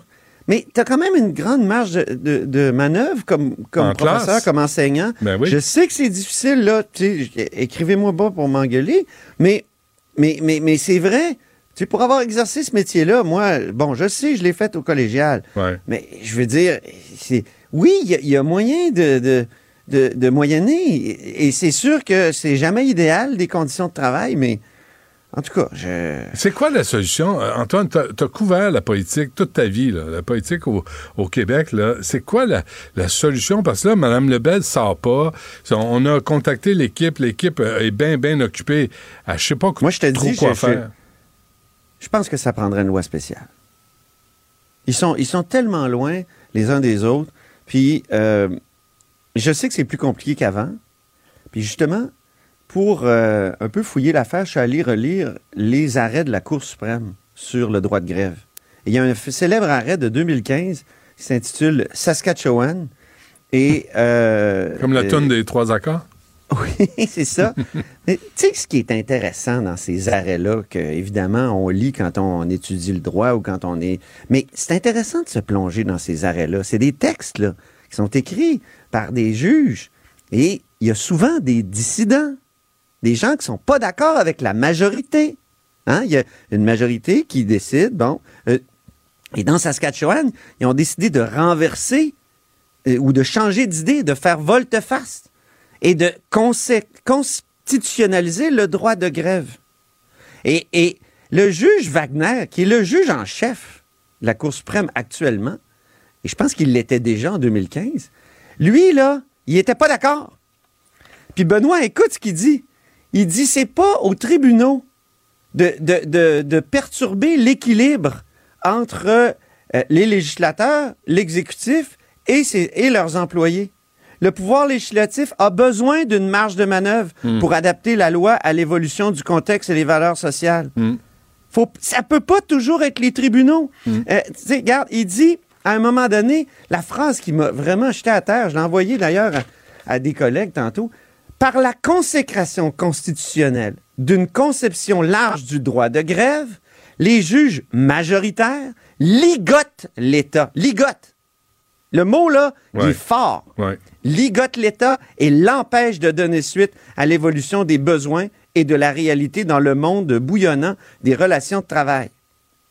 Parce que dans Saskatchewan, ce qui est arrivé, c'est qu'on a pris l'article 2D de, de la charte qui consacre le, le- le droit d'association, puis on a dit, le droit d'association, là, en découle un droit sacré à la grève. Mais avant, avant, tu pouvais avoir un gouvernement qui regarde les syndicats qui dit, regarde, je vais t'en sacrer une loi spéciale. Ouais, on t'en fait un droit Fait sacré à la grève. Faut que ça évolue, là. Mais le affaire, droit, là, nous. le droit Alors des là, enfants. on a émasculé, on a ligoté. Mais Là, je dis émasculé, Ouais. c'est- plus possible de dire ces mots-là, puis c'est bien vrai. Là. On, m'a- on, mais on a ligoté nos gouvernements. Pourquoi on peut pas dire émasculé? Ah, parce que je sais plus trop, là, avec les histoires de genre, je pense que je- Oh, je, je pourrais ça. recevoir Ben euh, voyons donc. des... des, euh, ben non. non, mais- Ben non, là, là, ça va faire.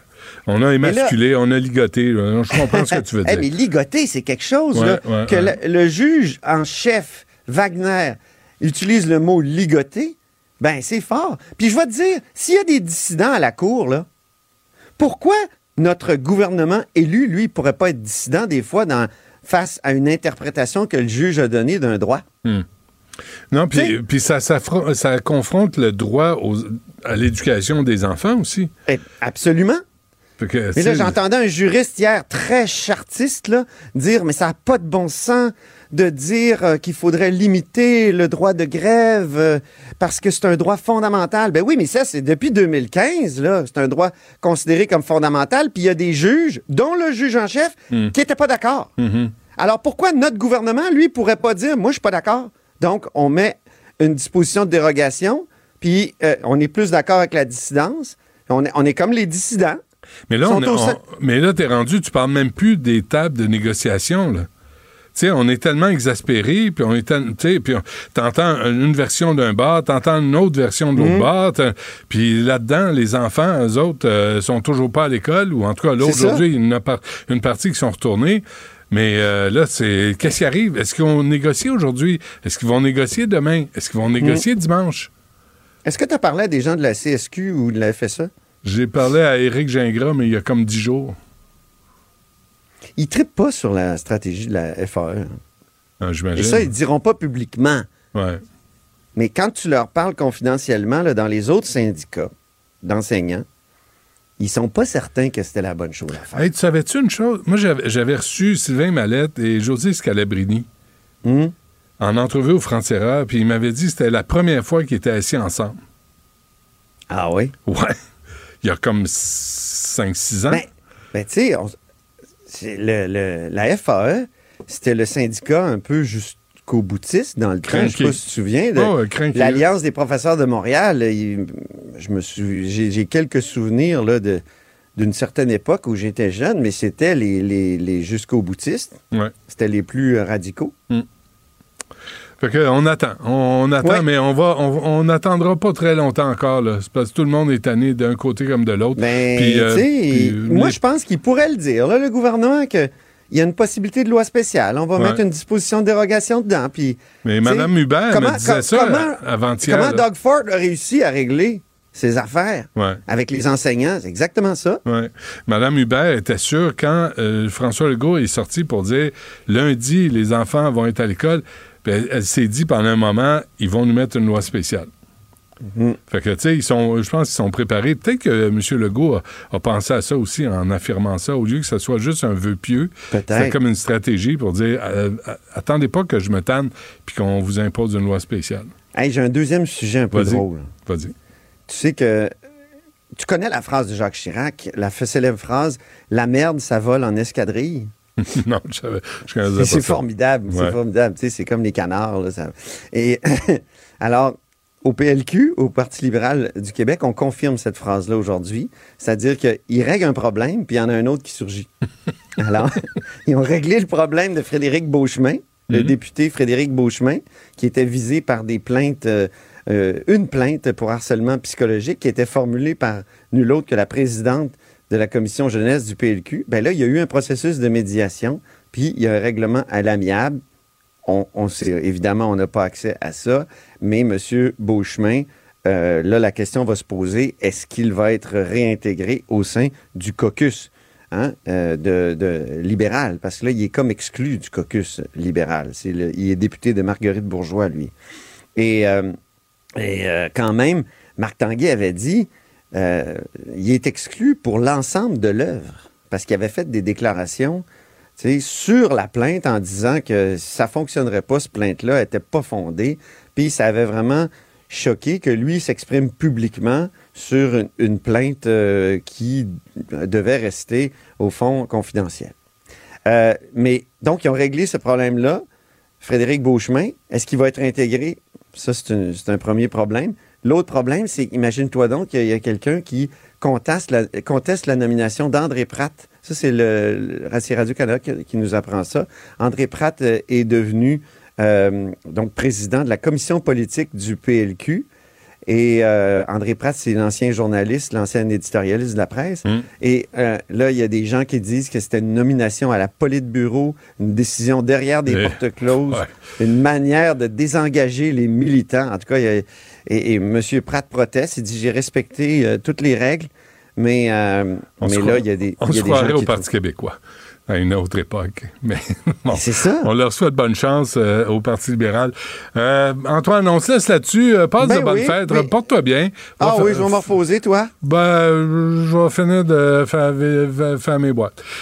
Puis ça, ça va Oh être mon ça. Dieu. Ouais. Déménager, là. Non, c'est non, ça, on, a, on a déménagé. Là, il non, faut, non, mais faut déménager, c'est quand même faire un tas avec ses affaires Ouais. et mettre une bombe dedans. Exactement. Puis mettre ça au vidange. Merci. euh, Porte-toi bien. Hey, bonne... Oui, toi aussi. Joyeux Noël, bonne année. Puis on se reparle en janvier. Absolument. Du Trisac. Même si tous les chapeaux lui font, il ne parle jamais à travers son chapeau. Vous écoutez Du Trisac. kriz Crise des médias. Euh, y a-t-il un médecin dans la salle? Euh, Jean-François Dumas d'Influence Communication est avec nous. L'état de la nouvelle, bilan 2023, 19e édition. Jean-François, bonjour. Salut. Euh, D'abord, crise des médias, juste euh, une parenthèse avant qu'on Ouais. parle de ça. Oui, oui, oui. Il y a la crise, je vais en parler plus tard avec Kathleen Lévesque, euh, qui a longtemps travaillé à la presse, la crise de Patrick White, là, Oui. euh, qui était directeur du programme en journalisme à l'UQAM. Euh, c'est troublant là, ce qu'on apprend d'avoir un gars qui Ouais. écrit. Puis là, après, il dit non, c'était pas de journaliste. Puis là, tu allais sur son site, puis tu pouvais te mettre à jouer à casino euh, illégal ou euh, Il y avait des liens. acheter des escortes ukrainiennes. C'est ça. Il y avait ce qu'on appelle des clickbait en langage technique. là. Qu'est-ce que ça veut dire, ça? C'est- des trappes pour aller chercher du clic qui étaient associés à son site. Et c'est pas propre à son site. Il y a même de grands sites d'information. CNN a déjà été victime de ça. Il y a des sites du gouvernement canadien qui ont déjà été victimes de ça aussi. Donc, ça, c'est une chose. Mais ce qu'on doit lui critiquer, c'est que à titre de professeur agrégé et directeur du programme de formation en journalisme, donc la, la, la sommité en journalisme, en théorie, euh, Mmh. au Québec, Que, que tous les médias ont consulté. Hein, Absolument, oui, tout le monde. Ben, lui, que lui euh, a, a- a de la pub associée à son contenu. Donc, ça, c'est pas acceptable. Mais la question qu'on se pose et, et- et la leçon à tirer de ça, c'est que la ligne est de plus en plus mince, Benoît, entre le l'animateur et le journaliste, le commentateur et le journaliste. Ouais. Et c'est pas pour rien que les gens sont mélangés. Il y a plein d'animateurs qui, qui font de la pub. Il y a des journalistes à Québec. André Arthur a fait de la pub toute sa vie. Ouais. Il y a des journalistes de sport qui font de la pub à tous les jours et ça, ont- il y en a certains qui ont une formation en journaliste et on n'en parle pas de ça. Donc, et, et c'est normal que ça crée une espèce de confusion dans l'esprit des gens et que les gens deviennent de plus en plus critiques et appellent tous les gens qui sont dans les médias, ils appellent tous des journalistes. Et qu'on critique on est- ça affecte la crédibilité du, du monde médiatique. Il n'y a pas juste l'affaire de Patrick White, il y a ce phénomène-là qui, qui, à mon avis, nuit à la crédibilité des médias. Mais c'est aussi le genre de publicité. Tu sais, s'il avait annoncé l'Université euh, de Montréal euh, au, au LUQAM où il travaille, tu dis c'est une chose. Ben ouais. Mais annoncer des casinos en ligne puis des, Des, des- affaires d'escorte, des puis, euh, escortes. comment tricher dans les... Oui, je comprends. Tu sais, là, Je- tu dis, Ben oui, c'est ça. Il s'est auto-pelure de bananiser, comme, Pas à peu comme près. Ben Au oui, moins, annoncer dole pour les bananes.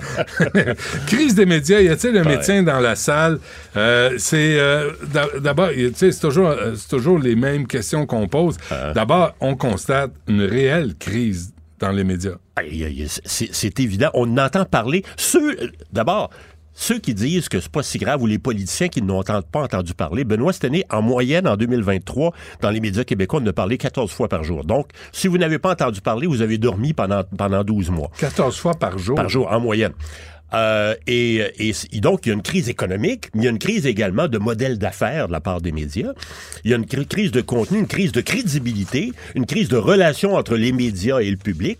Euh, et, et là, puis en plus de ça, évidemment, il y a la montée des, des, des, des grands, des grands médias, les, les, les Google de ce monde, les Google et, et Facebook de ce monde. Donc, on, on, se- on doit se questionner sur le rôle des médias et les médias qu'on veut avoir. Moi, comme observateur, toi, t'as t'as Et comment les financer? comment les financer? Et ce qu'on attend également des médias. Parce que je pense que le rôle des médias dans notre, dans notre société, il faut le définir. Une fois qu'on le définit, il faut demander à la classe politique d'avoir une vision. On a-tu un plan de société, globalement? Les médias, ça sert, ça sert-tu à quelque chose à notre société? On a, Benoît, le Québec est, un- est une province avec une population très étiolée. À peu près partout dans tous les, les coins du Québec, de Gaspé à Gatineau, il y a des régions où il y a très peu de monde, il y a de moins en moins de services, il y a de moins en moins de médias. Ouais. Et là, la classe politique, à un moment donné, va devoir faire un choix. Ou ben donc, on ferme toutes les régions, on ramène tout le monde à, à Québec puis à Montréal. Ou ben donc, on se met à servir les gens et on s'engage à garder les médias dans les régions. Ça, c'est abordé là, dans le bilan 2023. Exactement. Vous en parlez, là, des, Oui. des- les médias en région. Oui. Mais toi, ça fait longtemps que tu parles de ça. Ça fait là. Tu- longtemps. ça fait longtemps que tu le vois venir, là, la, la désintégration des, des nouvelles locales à travers le Québec. Et on a découvert, ça fait plusieurs années, que dans les régions où on fait le plus de local, c'est les régions où on va le plus voter. Dans les régions où il y a le moins d'informations locales, comme Montréal, qui est la pire en information locale, c'est la région où on s'intéresse le moins à ce qui se passe à l'hôtel de ville. Donc, il y a un lien direct avec la démocratie. C'est pas juste des mots en l'air. C'est exactement ça. D'ailleurs, les, gens qui aiment te lire, tu signes d'ailleurs un papier dans le bilan. Ouais. J'invite les gens à venir le lire, qui est intéressant évidemment aussi sur la crise des médias. Et, et- et je pense, moi, ce qui me fait, ce qui me vire à l'envers, ce qui est scandaleux, c'est qu'il n'y a aucune vision de la part des politiciens. Il n'y a pas personne qui, à part dire on va donner peut-être une subvention, peut-être aider, ça prend un plan de match. Il y a personne qui pense à ça, il y a personne qui s'inquiète assez. Et pourtant, c'est pas parce qu'ils le savent, ils le voient tous les jours dans leur revue de presse. Je le sais, c'est nous qui la faisons, leur revue de presse. Ouais. Fait que je le sais qu'on leur, on leur montre à tous les jours. Mais il n'y a pas de vision, il n'y a pas d'inquiétude, il n'y a pas de plan de match, il n'y a pas de consultation publique non plus. Mais dirais-tu qu'il y a une vision pour... Tu sais, Trudeau est arrivé en 2015, là, tout de suite, il a augmenté le budget de Radio-Canada CBC. Ouais. Mais jamais il s'est posé la question sur les, les médias privés. Oui. Tu le, vois, ça. tu le vois à peu près jamais dans les médias privés, mais il va aller à Radio-Canada, là, faire son infopub sans trop être brassé. Pendant ce temps-là, le gouvernement canadien continue de l'acheter de la pub sur Meta, sur Facebook. Hmm. Comme, comme Québec solidaire. Oui, ça n'a pas de bon sens. Hmm. Et- Quand- comment, tu, comment tu trouves ça, toi, euh, Québec solidaire qui achète, et li, Parti libéral aussi, je pense. euh, Ils en ont tous acheté. Ouais. Ils en ont tous acheté. Et, et c'est Même le. PQ? Euh, je, je, peut-être, le P- peut-être pas, peut-être Ouais. pas. Euh, mais, mais on se pose la question comment ça se fait qu'on on priorise pas les entreprises locales? Comment ça se fait qu'on en- on n'encourage pas les entreprises de chez nous? On, on déplore une situation médiatique, le média en décrépitude, le média, les médias qui vont mal, mais on continue de financer Facebook, Meta. C'est- ça n'a juste pas de bon sens. Gabriel Nadeau-Dubois dit que c'est une goutte dans l'océan. Ben oui, une goutte de Ben oui, en environnement, on dit la même chose. Ben oui, tu sais, les ça. pailles dans, dans le nez des tortues, là, on Ben disait, oui. ouais, non, on mangera, on parlera pas ouais. des pailles en plastique. Ouais. Faut, chacun, faut, fa- fa- faut qu'on fasse notre part. Là, tu vas chez IW puis ils te donnent des pailles en, pla- en- en carton. c'est dégueulasse, les petites pailles en carton. C'est tout baveux. Ça te... Bon, OK. Il y a les personnalités de l'année, Jean-François. Oui, et là, c'est intéressant parce que là, le- le- les- au niveau des personnalités, il y a deux réalités complètement différentes. Il y a la radio et la radio-télé et les journaux web. Dans les journaux et le web, la personnalité de l'année, c'est Justin Trudeau, François Legault, Biden, Trump, puis Martin Saint-Louis. Ça, c'est les cinq personnes dont on a le plus Aucune parlé. surprise. Il n'y a pas de surprise. Mais à Aucune la radio, femme. Aucune femme non plus. Il y, a, il y a très peu de femmes, Benoît. Ouais. Quand on fait le, le top 100 des gens les plus médiatisés, il y a trois à quatre femmes en moyenne. Hey, hey, hey. Et là, on dit que les femmes occupent de plus en plus de place.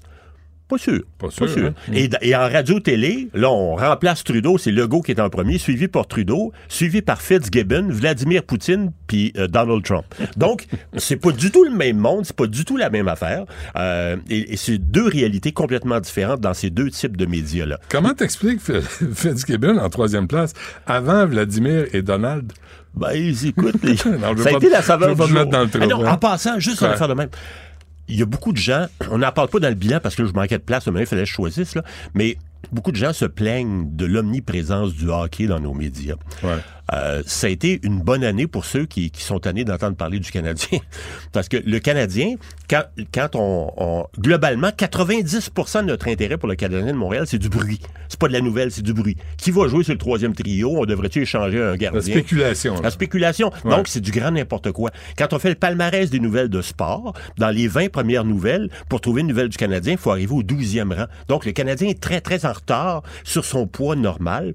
Et le Canadien, actuellement, parce qu'il n'y a pas de controverse, parce que le Canadien gagne pas, parce qu'il n'y a pas d'échange, parce qu'il n'y a rien à dire aux grandes dames des émissions de sport, Hmm. ben, il n'y a pas beaucoup de contenu à faire sur le Canadien. Donc, le Canadien perd beaucoup de sa vélocité. Tristan, veux-tu isoler ce, bout, ce passage-là sur le Canadien de Montréal? Parce que je suis sûr que tu vas répéter la même affaire l'année passée.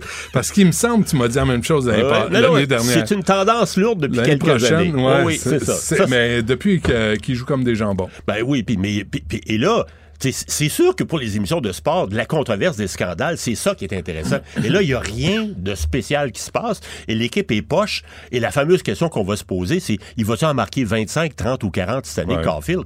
Je veux dire, il n'y a pas de nouvelles là. là. C'est du bruit qu'on fait avec notre bouche. Ouais, euh, le top 10, euh, au, euh, peut-être pas les 10 au complet, Jean-François, mais au Québec, L'année passée, Benoît, la- la- on avait eu une activité, une actualité très, très, très morcelée. Cette année, si on n'enlevait pas les doublons, donc la même nouvelle qui revient deuxième, troisième, quatrième fois, les cinq premières nouvelles seraient toutes la même. C'est le conflit entre le Hamas et Israël, qui a été très, très, très important, beaucoup plus important dans nos médias que ce qu'on avait connu entre la Russie et l'Ukraine l'année passée. Ça n'a pas de commune mesure en raison de notre lien avec le monde arabe et Israël. Donc ça, c'est la nouvelle de l'année. Les incendies de forêt cet été, évidemment, au Québec, au Canada, ça a été quelque chose, ça Hmm. passe à gratte partout. La troisième nouvelle, c'est le décès tout récent, le décès de Carl Tremblay, chanteur des Cowboys fringants. La journée, ça c'est drôle. Une journée thématique. Ça, faut dire que l'actualité était pauvre pendant cette semaine-là. Mais la troisième, quatrième nouvelle de l'année, c'est la journée de la femme. Parce qu'on analyse tout le temps ça sur sept jours, et pendant une semaine, cette nouvelle-là, il n'y avait pas grand-chose pendant cette semaine-là. Donc, toute importance de nouvelle est relative à ce qui se passe dans le reste de l'actualité. Et on a utilisé le mot femme? Oui, pendant une semaine. c'est étonnant. Ah oui. Et la cinquième nouvelle, c'est la grève qu'on connaît actuellement avec les employés de l'État. Ouais. Ça, c'est la cinquième nouvelle de l'année. Qu'est-ce que. Bon, euh, le bilan, d'abord, les gens peuvent aller sur ton site euh, d'influence communication. c'est gratuit. C'est gratuit. Pour, euh, pour faire un tour, puis avoir des chiffres, puis avoir des données, parce qu'on oublie, hein? Ouais, ah oui, on oublie vite. C'est pas pour rien qu'on vote toujours pour les mêmes, les mêmes politiciens. Puis en- ensuite, pour les gens qui nous écoutent, si vous avez eu un bébé au courant de l'année, Hmm. tu sais, les gens des fois achètent une bouteille de sauterne de l'année du bébé. Ben mon, mon bilan lui il coûte rien. Fait gardez-le, puis quand le jeune va savoir lire, vous pourrez lui montrer que voici ce qui est arrivé l'année où tu es venu au monde.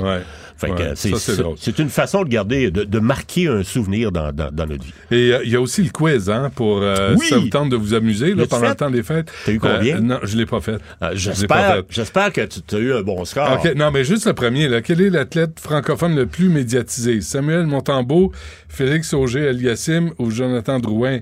Félix? Ben oui. Ben oui, OK. Je ne suis pas si cave que ça, ça me rassure. Le bilan de l'année 2023 euh, sur euh, le site d'Influence Communication. Jean-François Dumas. Merci. Bon Joyeux temps des Noël. fêtes. Salut, Bonne année. Nicole Gibaud. Une chronique judiciaire. Madame la On juge. s'objecte ou on s'objecte pas. C'est ça le droit criminel. La rencontre, Gibaud du Trisac. Nicole Gibault est avec nous. Euh, Qu'est-ce qu'il y a, Jean-François?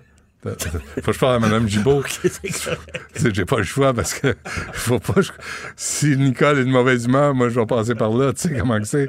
Nicole, bonjour. bon. Hey, tu me fais passer pour quoi, là? Ben oui, je le sais. Ben, t'es tout doux. Dis donc, avant qu'on passe de ta chronique, là, euh, je sais qu'on l'a pas préparé, mais qu'est-ce que tu retiens de 2023? En premier, malheureusement, pour moi, c'est. euh, c'est, euh, ben, il y a toujours l'Ukraine et la, le Hamas, la guerre en, en Israël. Moi, euh, j'ai de la misère avec ça, là. Les, ces, ces photos, ces images, ces enfants, c'est, c'est partout. C'est, je sais pas que je- j'ai pas de pitié pour les adultes qui décèdent, mais moi, les enfants, je, je, je, je suis pas capable de voir. En fait, je me ferme les yeux. J'essaie d'écouter pour être Ouais. à, à la, à la fine pointe, Ouais. mais je ne je veux pas regarder. C'est Je veux dur, pas hein? regarder. C'est dur. Ça, ça m'a marqué, là, ça me marque au fer rouge. Ouais. Puis Je comprends. Tu, tu veux te pencher sur ce qui s'en vient, par exemple, en 2024? Ben, c'est ça. C'est ce que j'ai pensé qui serait peut-être intéressant pour les auditeurs de. tu sais, puis je- ça, euh, en- encore une fois, en toute humilité, ça, ça va être un survol parce qu'il y a Ben oui. tellement de choses qui vont se passer. Euh, j'en ai oublié, j'en suis certaine. Un, c'est. euh, le premier que- auquel, je, je- puis je l'avais même oublié, quelqu'un m'y a fait penser, l'ex-juge de Lille, on n'a pas fini Ah non? d'en parler parce qu'il s'est adressé à la Cour suprême parce qu'on lui a ordonné un deuxième procès à l'encontre de ce qui avait été décidé et euh, fort de- des arguments de la défense de ses avocats, il va s'adresser à la Cour suprême. Ça, c'est... Je ne sais pas si ça va finir un jour ou je ne sais pas si on va être encore en onde, toi et moi, mais euh, c'est très, très, très long. Ouais. Alors, je te dirais que ça fait une douzaine, quinzaine d'années. Je suis même plus capable de Euh, il y a Grenon, ce fameux Marc-André Grenon, euh, qui est accusé de meurtre au premier degré de Guylaine Potvin, Chicoutimi. Il faut pas oublier que c'est 25 ans après à cause de, des techniques d'enquête. On imagine que ça doit être de l'ADN et on veut finalement que ça aboutisse, puis qu'il y ait un procès. Euh, évidemment. Puis c'est long, on en convient, on comprend pourquoi c'est long. Là. Alors, Marc-André Renaud, qui ça va avoir lieu apparemment en 2024. Puis un autre dossier d'agression sexuelle, euh, mais ça, on connaît pas le nom, puis on peut pas parce qu'on est en matière d'agression sexuelle sur une victime à Québec. Et, et euh, Marc-André Renaud avait demandé de changer de district de changer de Chicoutimi à aller dans un autre district, ce qu'on appelle un changement de venue. Ça a été refusé, donc il va rester là. Euh, et la famille, euh, c'est plus facile pour la famille euh, qui va assister au procès. Bon, ça c'est pour lui. Il y a également, attends moi non plus là, il y en a tellement. Il y a Steve Gagnon. Le Steve Gagnon, ça c'est Amkoui. Ça faut pas oublier là ce qui est arrivé à Amkoui quand la, personne était entrée en véhicule Ben oui. euh, automobile dans une foule de personnes. Et donc, Steve Gagnon, euh, ça va avoir lieu également en 2024. Il y a également Pierre-Ni Saint-Amand à Laval. Jamais. Je- je- dans les terribles affaires, je pense que ça aussi, encore une fois, il y a des enfants. Celui qui a, il a- il a fon- il a foncé dans une garderie Il a- avec il un autobus. présumé avoir foncé dans la garderie parce que c'est sûr que là, on sait qu'il va y avoir une enquête préliminaire. faut pas oublier qu'il est accusé de meurtre au premier degré. Alors, une enquête préliminaire, qu'est-ce qu'on va découvrir et pourquoi et comment? Parce que ça se peut que c'est- les accusations changent de premier à deux. On ne sait pas. On va attendre. là. Il y a- pas beaucoup de détails dans ce dossier-là parce que l'enquête préliminaire va avoir lieu. Puis on garde les faits. Euh, on ne peut pas dévoiler euh, plein de choses parce que ça va être un procès devant jury. On comprend pourquoi. Hmm. Euh, Charles Lassonde Levasseur, on en a parlé ensemble euh, avec Lana Dubois. C'est deux personnes qui sont présumées avoir assassiné un dénommé Serge Boutin, mais il n'y a pas de corps. On l'a pas jamais trouvé, Serge Boutin. Mais avec la preuve circonstancielle et plein d'autres choses, on les avait accusés ensemble. Je fais ça rapide. On les a séparés. On les a. Bon, enfin, il y a eu toutes sortes de revirements. On en avait parlé ensemble. Et là, finalement, à cause d'informations spécifiques que la couronne a reçues, ils vont, ils ont, euh, se sont présentés à la cour, la couronne, et ils ont eu des procès séparés. Moi, ce que je décode, c'est que finalement, qu'est-ce qui va arriver? On me pose la question, est-ce qu'on peut témoigner un contre l'autre dans ce temps-là? Ben oui, ils sont pas co-accusés. Ouais. On ne peut pas forcer un accusé à témoigner dans une cause, mais s'il n'est pas dans cette cause-là, il est dans une autre cause, il est évidemment contraignable pour témoigner. Alors, qui va témoigner contre qui dans ce dossier-là? Euh, on verra. Mais, Alors, mais c'est un Nicole, dossier que- comment, comment tu fais pour euh, mener un procès quand il y a pas le- quand t'as pas le corps de, de- la, la preuve. Ouais, la preuve circonstancielle, il faut qu'elle soit très, très forte, là, et que ça mène à pas autre chose que, parce que c'est ça qui va être présenté. Mais, mais pour Alors, comprendre, là, on par parle- exemple, Euh, ben, tu sais, je sais pas, moi, t'as- t'as- on a retrouvé du sang, on a retrouvé, je- puis là, je dis n'importe quoi, ouais, mais je ça- sais pas, ouais. Euh, dans des véhicules, dans des quantités incroyables. Euh, on a retrouvé euh, soit une arme euh, avec le même sang, on a retrouvé sur des vêtements, on a retrouvé des échanges de textos sur quelque chose qui dit on va faire tel acte à tel jour, puis on va, on va lui enlever la vie. Ouais, c'est peut-être pas clair de même, là. Ouais. Mais c'est un paquet de petits indices qui a fait que oui, et je l'ai déjà vu, et oui, ça arrive avec une forte preuve circonstancielle. Parce qu'il y en a qui l'ont même admis dans des documents ou dans des courriels ou textos à un moment donné. C'est sûr que c'est pas évident, là, mais euh, c'est comme ça. C'est un peu comme ça qu'on va faire le tour. Alors, euh, ensuite, je dirais qu'il y a également le meurtre de Cynthia euh, Buissière et ses deux jeunes garçons. Ça, écoute, là, encore une fois, au niveau judiciaire, si on me demande qu'est-ce qui vient me chercher, c'est encore ça. Ça, c'est. Je le nomme même pas. Bon, OK? Je nomme pas ce gars-là. Ouais, là. ouais. Mais Cynthia Bussière, sa mère, grand-mère des deux petits-enfants, ça a été, on se souviendra, c'était un meurtre, c'est toujours horrible, mais quand des enfants sont impliqués, euh, où euh, il avait même tenté de mettre le feu apparemment dans un condo assez luxueux euh, à Montréal. Et euh, cet individu-là fait face à des accusations, évi- évidemment, mais ça traîne. Cette femme-là est allée devant les écrans. Moi, je lui ai parlé à la radio également. Euh, elle est allée devant les écrans de télévision partout. C'est épouvantable, cette femme-là, ce qu'elle souffre comme grand-mère et comme maman. Hmm. Les longueurs, les délais à pu finir. Elle pleurait pas des larmes de crocodile. C'était senti, elle s'adresse à tout le monde, d'accélérer. Elle peut plus vivre, elle peut plus respirer. Elle se lève tous les matins. Ses petits-enfants sont morts, assassinés. Sa fille aussi. Puis ça avance pas pour toutes les raisons qu'on connaît, le système judiciaire. Alors, moi, elle m'a dit, qu'est-ce que je peux faire? J'ai dit, continuez, madame, continuez à demander continuez à le demander. Moi, je suis une de celles, comme toute la population derrière, qui vous appuie. Euh, Continuez à demander que ça aille plus vite, que ça soit mieux, qu'on vous encadre mieux, qu'on vous donne des soins psychologiques. Euh, et j'espère, j'espère que ça, a fonctionné pour elle un peu. Mais on y enlèvera jamais. C'est fou, euh, Nicole, parce que là, elle est en position d'avoir à quêter des services. C'est quand même aberrant. En plus de vivre un deuil, là, on, on l'amène à voir, à demander qu'on l'aide. Alors que les agresseurs, Oui, puis- eux autres, sont traités en prison, gratis, sur notre Ouais. bras. Asti, on devrait faire une liste des priorités au Québec, là. Mais je, je, je sais qu'elle se démène. C'est une toute petite dame, puis tout à fait décidée. Ben écoute, c'est ce qui la, la motive dans la vie présentement, c'est, d'essayer de faire accélérer. Le tout s'est adressé. euh, elle a tenté de s'adresser au ministre de la Justice. Évidemment, hein, toutes les personnes qui voudraient s'adresser au ministre de la Justice parce que les délais judiciaires seraient longs, ben, ils seraient plus capables d'aller à l'Assemblée nationale, on s'entend, Ouais, là. ouais, ouais. Il n'y aurait même pas de journée de congé, là, parce que tout le monde se plaint que ça, ça casse partout, on le sait. Puis évidemment, il y a tous les arrêts de Jordan, je termine un peu là-dessus.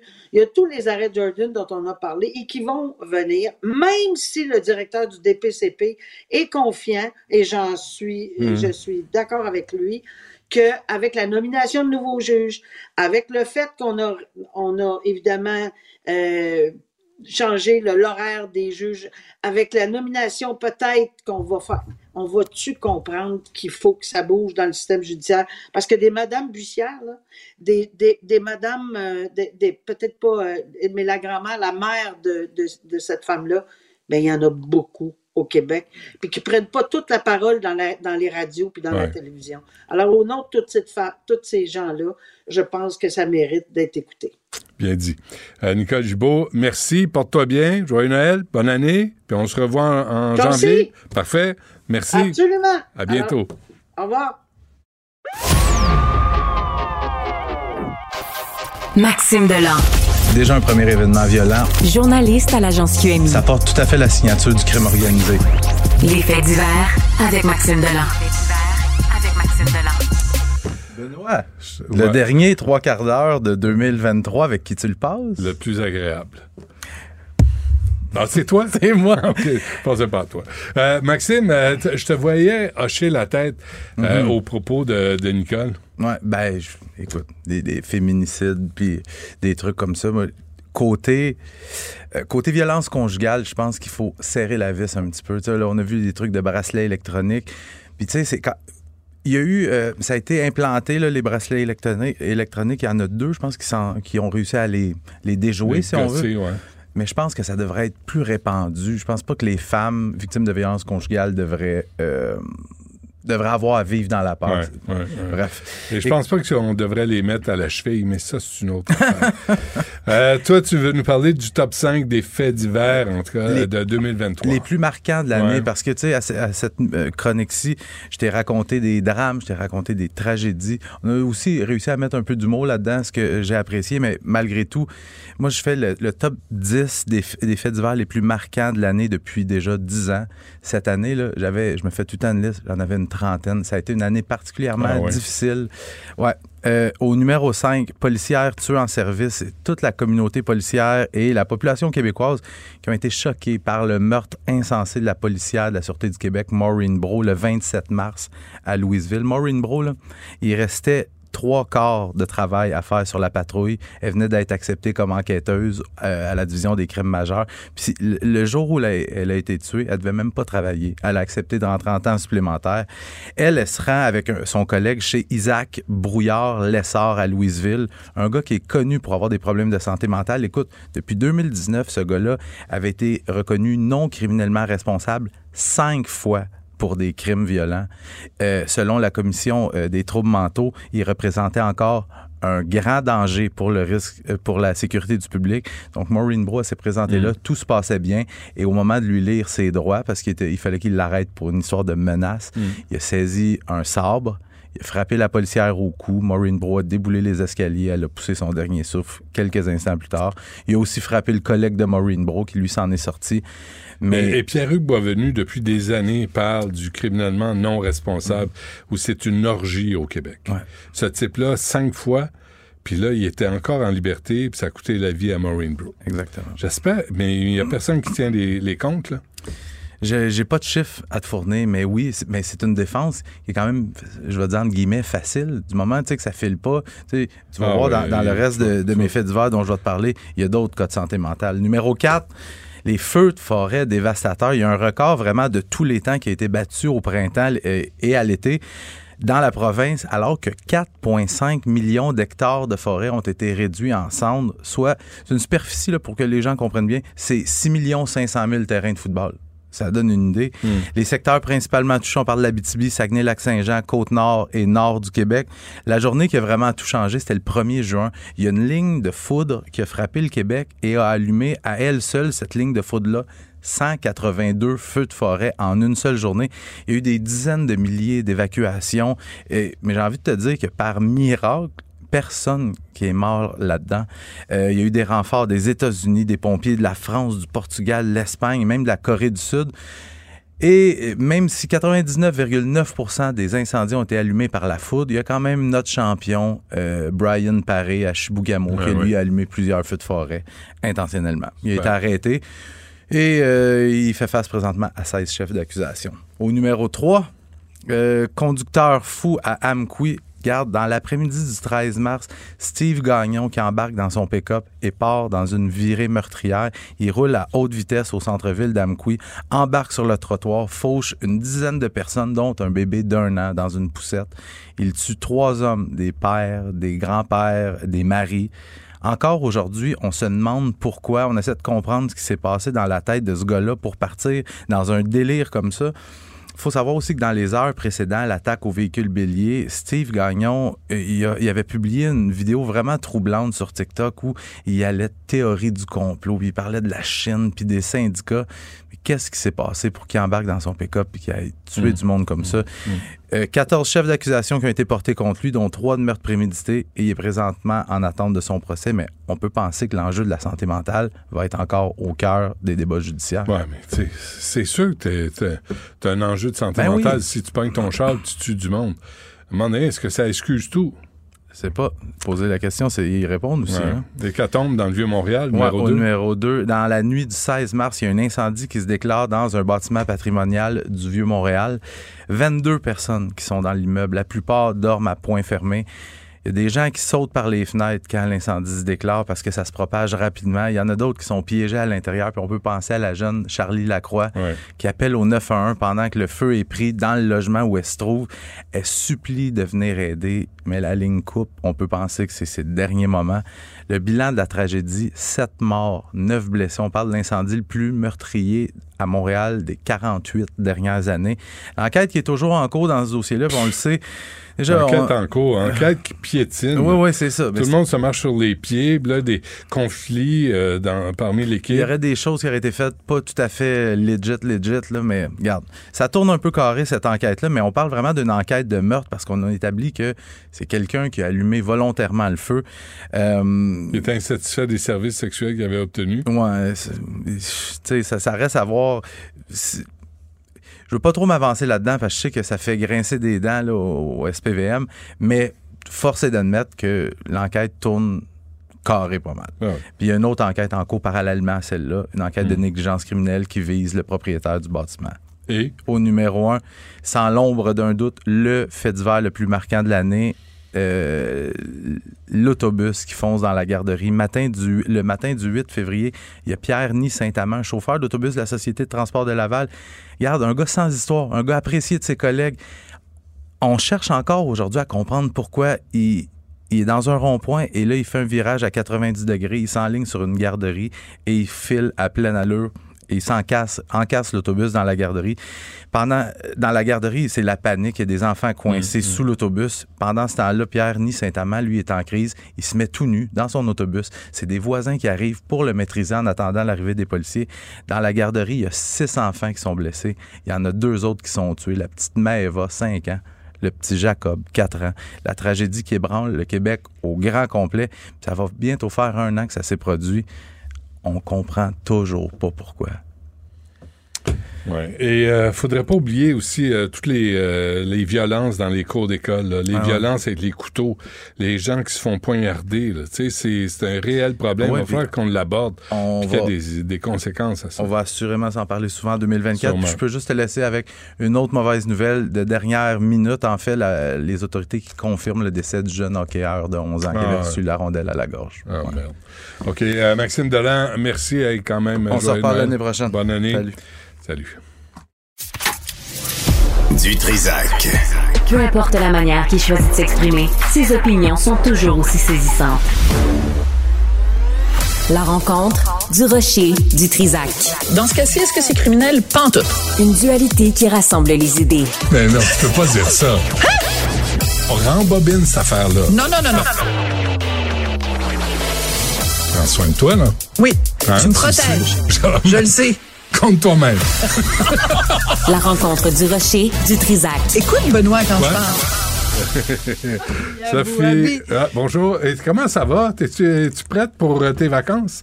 Es-tu Ah, es-tu Dieu. prête là, pour partir? chaque année, chaque année, rendu au mois de décembre, là, rendu à la mi-décembre, genre, Ouais. on est comme si, on est même plus, on est à terre. On est à terre. Mais cette année a été une année particulièrement euh, éprouvante euh, au point de vue personnel, au point de vue émotif, au point de vue professionnel. Ouais. J'ai vécu des bouts de rough, des amis, des gens que j'aimais beaucoup qui sont morts, euh, des, des, des trucs familiaux épuisants, en plus du professionnel, tu sais, des gros projets, des Ouais. trucs, puis tout ça.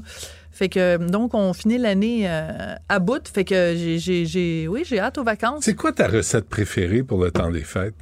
Je, je fais rien. Moi, je, je, je, je, je m'en vais. Tu as pas de tourtière? Et tu me Tu as pas de balades. Je fais pas? Noël, moi. Je sais que je, je, j'haïs Noël. Je- c'est le- pour Ah, moi, c'est le pas mot en ça. haine. Ah, c'est le c'est mot vrai? en haine. Le vrai mot en Le haine. vrai mot en haine. Alors, t'aimes pas le... Parle-moi pas. J'haïs les tunes de Noël. J'haïs les fêtes de Noël. J'haïs toutes de Noël. C'est pour ça que je, je suis. Ça, ça fait 25 ans que j'ai pas fêté Noël. Ouais, je sais. Mm. OK. Mais je t'aime quand même. Toi, toi, toi, toi, et tu veux- veux-tu me faire croire que tu fais à manger dans Ah, le temps moi, des moi, fêtes? moi j'arrête pas. Moi, je fais, je fais des tourtières, je fais de la dinde, je fais des, des repas, puis euh, les gens qui viennent apportent, euh, les enfants, mes plus vieux, apportent un, un Ah, plat. ouais. non, c'est- donc. mais c'est la grosse occasion pour, euh, Ah, ouais. pour la famille, puis tout ça. Moi, Ah, j'aime ouais. ça. Moi, j'aime Ah. ça. J'étais un, gros Ben. Hein? Tu veux- Ça prend tout pour faire un monde. mais- Exactement. Mon, mon- mon sujet a quand même un petit peu un lien avec Noël. Pas-moi donc tes boules? Pa- Je vais te parler de mes boules. Ça, ça me fait plaisir. As-tu sorti tes boules? Ta blonde a sorti ses, sorti ses boules Régulièrement, oui. Elle sort ses boules? Oui. Elles sont sorties, là, sont ces sortis, boules. oui. sont sorties, ces sont, boules. sont là pour fêter. Sont là. Puis tout le monde peut les voir, ces boules. Euh, oui, si tu prends Ben, tout le monde qui va chez vous voit ces boules. Pas nécessairement.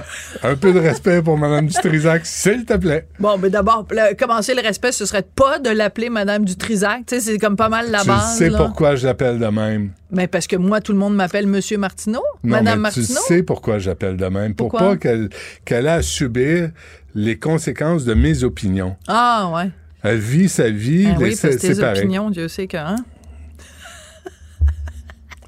La différence entre nous deux, c'est que moi, je ne que toi, suis ça pas te fait de méchant. la peine. Ça, ça te fait de la peine. ça, ça me alors que peine. moi, toutes les niaiseries que tu me dis, ça me passe. Mais alors, Ah, huit je pieds par-dessus la tête. Alors que toi, fuck. toi, ça te, Moi, ça me- te, ça ah, te ça me- touche. ça me poignarde. C'est- dans Je le suis sensible. Entre nous deux, c'est toi le plus sensible des deux. Absolument, il est Moi, temps je suis comme un bloc de glace. D'une brique. Toi, t'es un petit, un petit chose, ouais, un petit ouais.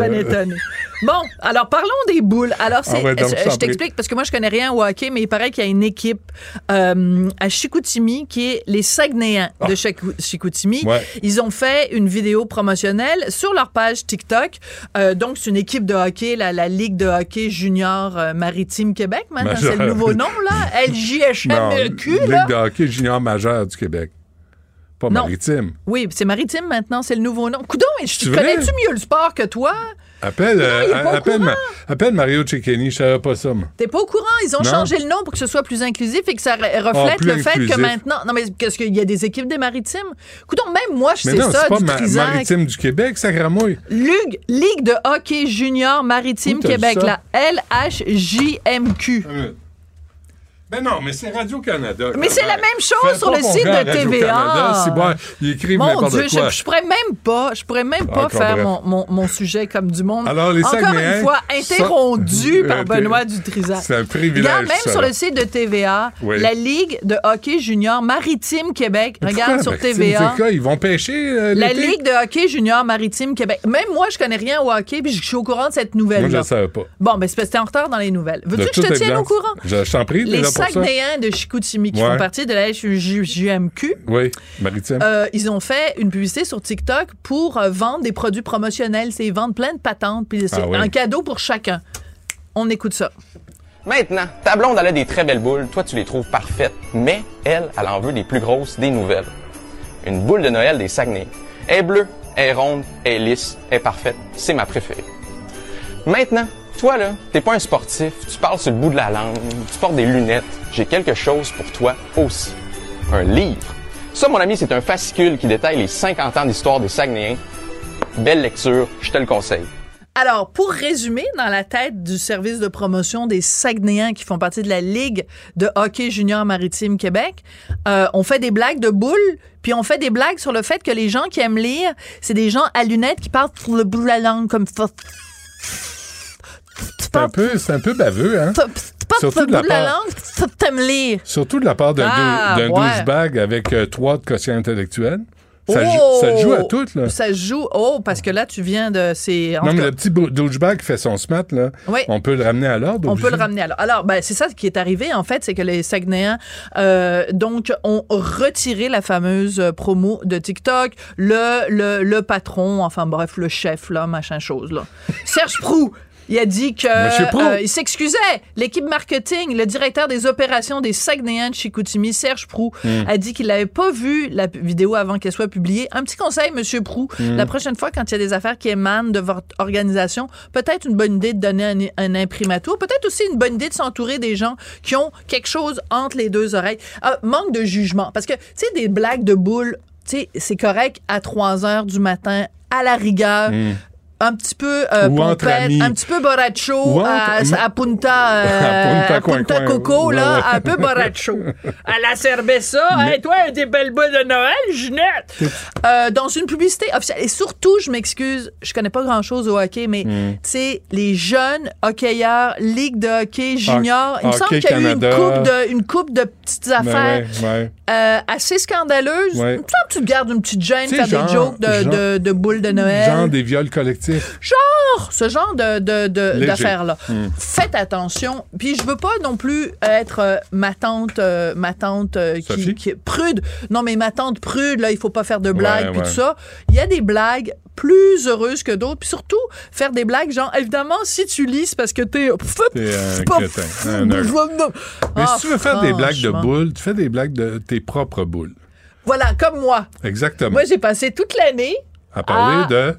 Non, j'ai pas parlé. Moi, je parle de mes nichons, puis ça fait rigoler les gens de l'équipe parce que moi, je dis, moi, vous au Québec, vous dites des totons. Bon, ben moi, là Comment où je suis au on dit des nichons. Ben, c'est parce que j'ai deux, j'ai un double héritage. Moi, je Alors, sais. moi, si je venais du très- Zimbabwe, j'aurais le droit de parler de la culture zimbabwéenne, puis tout le monde serait là, mon Dieu, c'est tellement beau, Ouais. vive la diversité. Ma culture, c'est que je suis née à Bordeaux, puis j'ai vécu à Bordeaux, à Marseille que- et à Paris. J'ai pas le droit de parler de ma culture. Qu'est- Qu'est-ce que tu as à dire sur les nichons? Rien.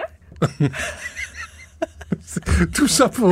Tout ça pour rien, Tout ça pour Benoît. rien. Ah oui, ça, c'est bon. ça résume pas mal certaines de nos chroniques. c'est tout ça pour rien. Mais les gens aiment ça. Ben, c'est naturel. Ça s'appelle oui. la radio. C'est-tu de la radio Ça- parlée ou c'est pas de la radio parlée? Ça vient tout seul. Moi, c'est comme ça que j'aime faire de la radio. Ben, Toi, c'est comme oui. ça que t'aimes faire de la Euh, radio. Oui, c'est ça. C'est comme ça qu'on le fait. C'est comme ça qu'on se passe dans le temps du jour de l'an. Euh, joyeux non-Noël. Non, ça c'est, tu vois, jaillit Noël, mais viens pas me dire joyeuse fête, parce que c'est quoi qu'on fête? On fête dit- Noël. J'ai dit joyeux non-Noël. Oui, mais- Ça donne tout l'espace pour Non. ne pas fêter Noël. Non. Moi, j'accepte ta, ta- ta- ta- ta différence. Je l'accepte. Ma, ma différence, c'est que je ne fête pas cette fête-là, mais je trouve ça insultant les gens qui disent joyeuse fête. C'est comme tu disais, à la veille de Pâques, tu disais joyeux. Joyeuse Lapin. célébration. On fête Pâques, on fête Pâques, là. Ça veut pas dire qu'on fête Pâques. Mais tu dis joyeuse Pâques. Tu sais, c'est quoi la bonne nouvelle là-dedans? On se retrouve en janvier Le 11, à TV. à TV. Merci. Au revoir. Une voix qui porte, des idées concrètes, des propos qui résonnent. Benoît Dutrisac, déstabilisant, juste comme on aime. Sex audio avec Anaïs Gertin-Lacroix. Anaïs, bonjour. Allô, Benoît. Qu'est-ce qui arrive avec la mère Noël? Est-ce qu'elle existe? Est-ce qu'elle est en grève aussi? Qu'est-ce qu'elle fait? Est-ce qu'elle est en grève? Je sais pas, mais elle existe officiellement, Benoît, depuis 1849. C'est James Reeves dans le, le- le- une, une légende de Noël, un livre qui a mis euh, la, la, la, la mère de Noël de l'avant.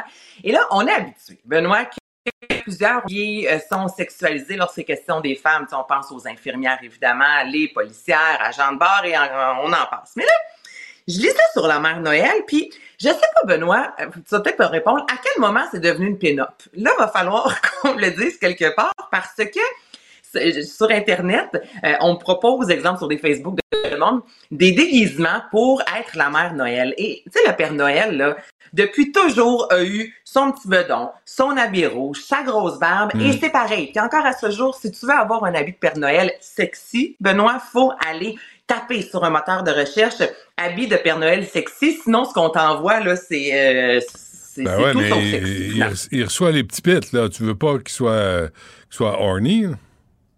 Mais non, je le sais. Mais pourquoi? La mère Noël, qui, la première fois qu'elle a été présentée, le Benoît, là, la mère Noël était une femme d'un certain âge, aux alentours de 70 ans, qui était corpulente, qui était pas très grande, avec des petits cheveux blancs, là, un peu frisés, Ben oui. des grosses lunettes, puis une robe ample rouge. Ça, c'est la mère Noël, OK, qui passait du cuisine parce qu'elle devait nourrir les lutins. C'est la mère Noël qui s'occupe des reines, qui s'occupe du Père Noël. Donc, premièrement, elle fait pas mal tout.